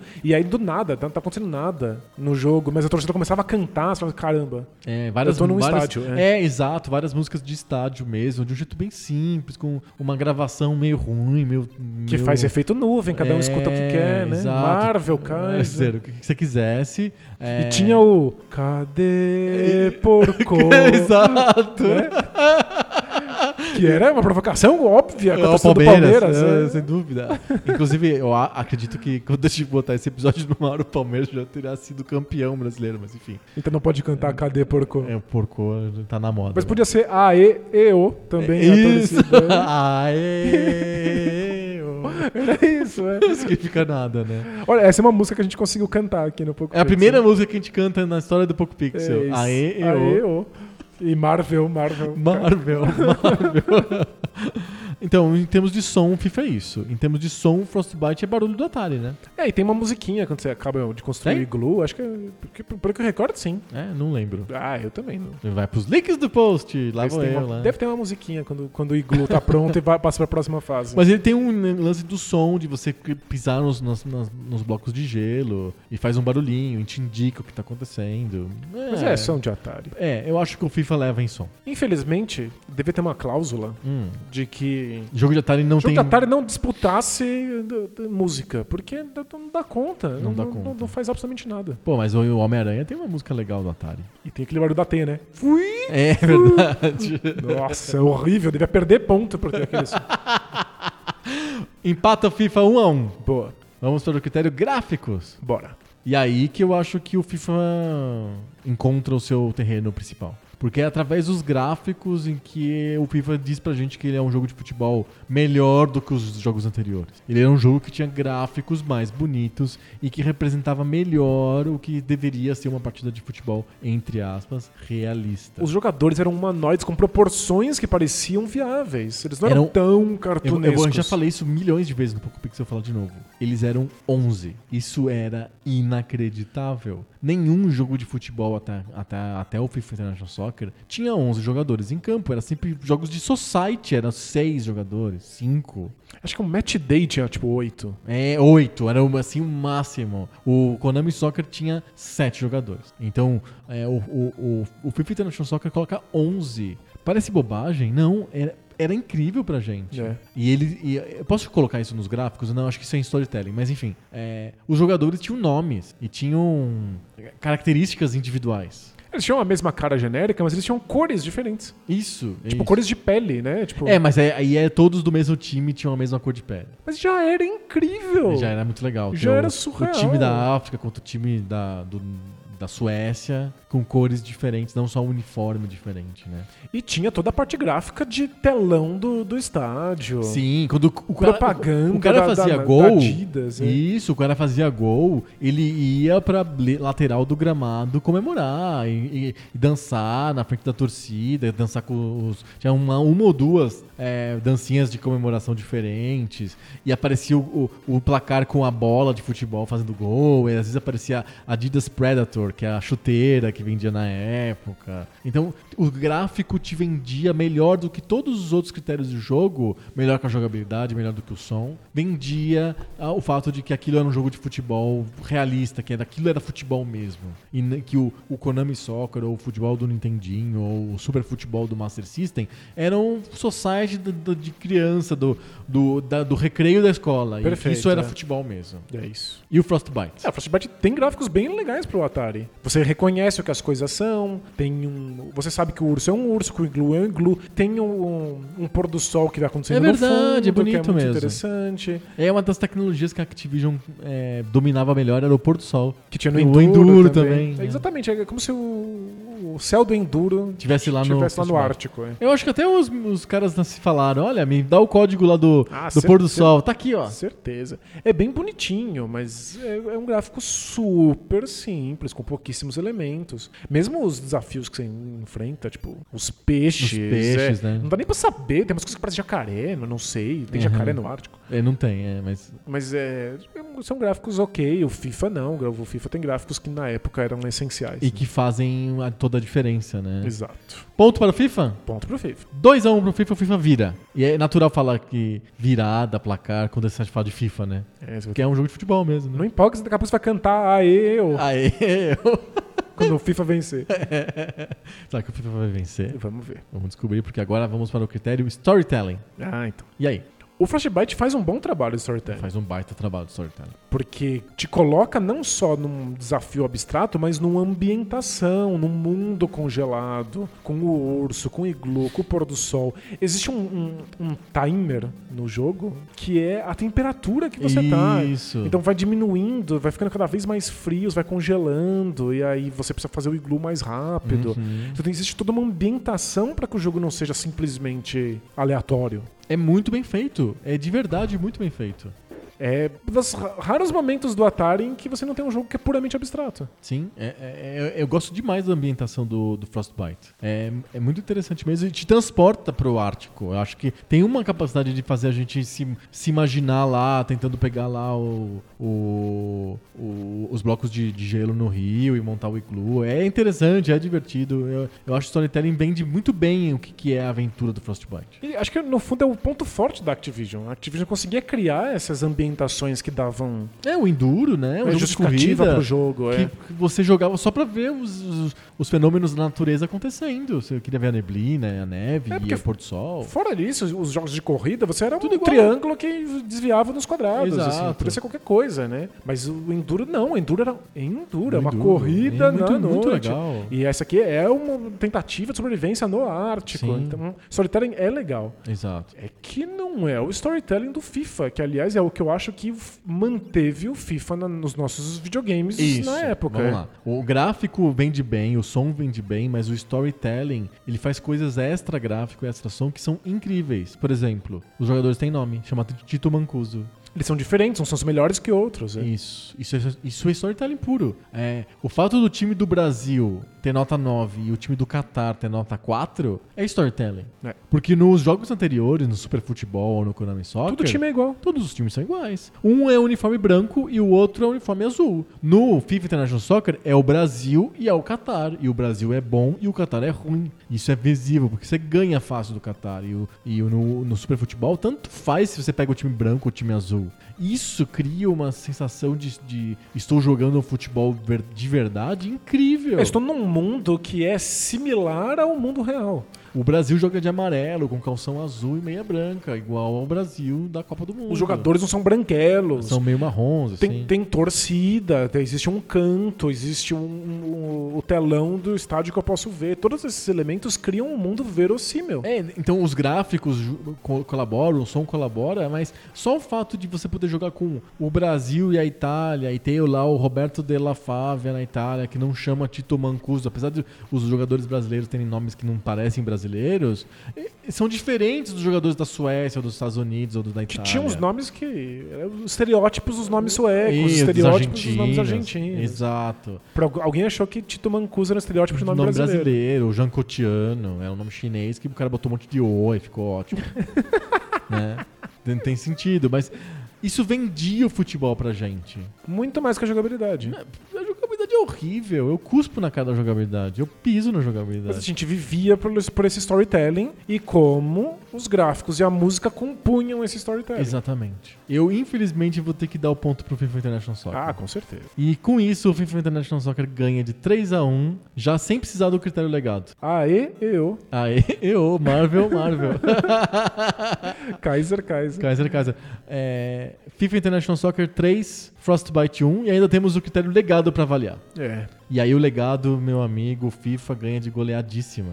É, Mesmo que a gente forçasse a barra no Frostbite Não, como não. um tataravô dos jogos de plataforma, outros jogos foram muito mais influentes nisso. Isso. O Frostbite tinha pouquíssima No pretensão, Atari mesmo, e é. na Activision mesmo, o Pitfall, por exemplo, foi infinitamente mais influente do que o Frostbite. Muitos jogos de Atari foram, tipo, o, o próprio o Enduro, O Adventure. o Adventure, que é muito mais pretencioso. Sim. O, o Pitfall, o Superman do Atari. Aham. né? O Frostbite não tem nenhuma expectativa, não, não, não cria nenhum tipo de descendência. Ele é, ele é maravilhoso? Ele é um jogo incrível, lindo? É. Ele é um jogo incrível, lindo, o Frostbite. Mas ele não gerou legado. É ele isso. gerou algum legado, mas ele, ele foi um jogo muito bem feito, muito maravilhoso. Ele é um fruto do seu tempo, ele não, Exato. não empurra as coisas pra frente. É, o FIFA criou os jogos de, futebol de modernos. futebol modernos. Ele criou essa história. Foi esse insight que não deu certo, que o pessoal da EA falou, vamos fazer o que a gente faz na NBA na, na NHL. Vamos fazer no futebol. E eles fizeram tudo tropeçando, porque depois eles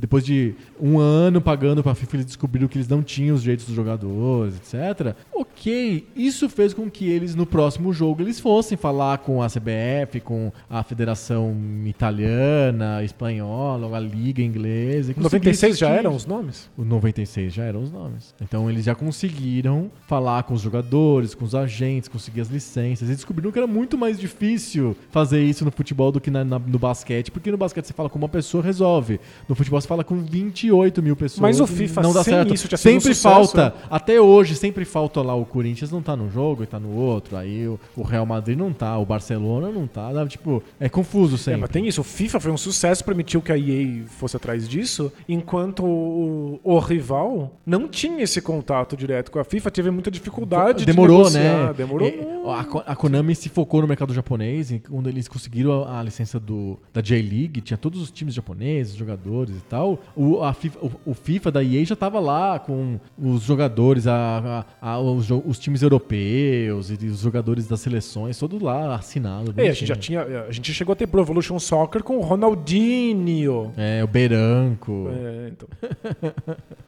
Então, tipo, o FIFA abriu o caminho para o que é talvez a grande vaca leiteira dos videogames hoje. Acho que não, é exagero falar isso, mas, Mas no da- Brasil com certeza é. Não, mas é uma das grandes vacas leiteiras. Os jogos de esporte, como um todo, acho que são, a a- é- são grandes vacas leiteiras e os jogos de futebol, especificamente no Brasil, na Inglaterra, na Europa, são grandes vacas leiteiras da indústria dos videogames. E o FIFA domina esse mercado já faz um tempo. E, e é evidente que é o mesmo jogo, chama FIFA. Nem mudou o nome, continua FIFA. Já que eles compraram a licença mesmo, ah, Eles continuam usando. continua é. usando, é bonito, vai- parece oficial, parece que é o jogo, o jogo oficial de futebol. Você compra o pé, você se sente sujo, porque não é o jogo da FIFA, sabe? Tipo, é um jogo do não oficial, paralelo, sei lá. O FIFA tá escrito FIFA, só pode ser melhor. É, pra né? quem não conhece, é bem, é bem evidente. Ter a marca faz toda a diferença. Faz toda a diferença. É legado, o FIFA é um dos jogos que tem mais legado. Inclusive, num High Five, na temporada passada, eu coloquei o FIFA como a franquia, a, ma- a franquia mais importante de videogame de todos os tempos. Você ficou puto comigo na época. Nossa,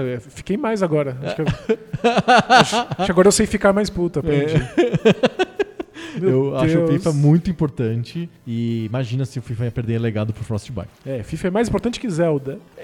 Como, não como jogo, mas a franquia tem jogo todo ano, faz trilhões, é um negócio absurdo, movimenta a indústria. O Zelda tem um jogo a cada oito anos. Vamos acabar esse episódio pra você ir no cantinho pensar.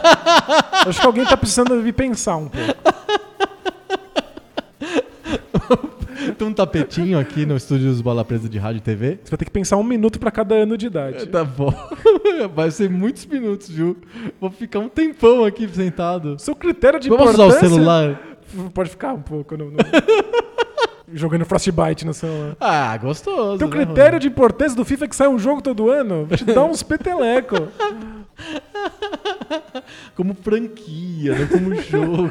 Não, vai ser. FIFA é muito importante, ganhou legado 4x1 no Frostbite. 4x1 no Frostbite. Mas não empolga. No máximo, canta aí um aê. Empolgo sim, aê, ô, Marvel, Marvel. Fechamos. Fechamos. Muito bom. Olha, a gente tá quase fechando, inclusive, a temporada. O próximo episódio é o último episódio da temporada É de o season 2018. finale? É o season finale. Vai ser épico? Promete, prome- prometa aí. Faz gente uma promessa aí. A gente sempre promete que é épico e depois vai descobrir como vai fazer pra ser épico. Porque a gente não promete com alguma coisa em mente, Então né? esse ano a gente vai fazer diferente. A gente promete que não vai ser épico, é isso? A gente é não promete diferente. nada. A gente não sabe o que vai acontecer. A gente vai ser sincero. Mas vamos tentar fazer uma coisa legal. A gente vai tentar fazer uma coisa legal porque vai ser o último episódio da temporada de 2018. Legal. Então semana que vem a gente volta com o season finale do Poco Pix em 2018. Boa. Valeu! Tchau.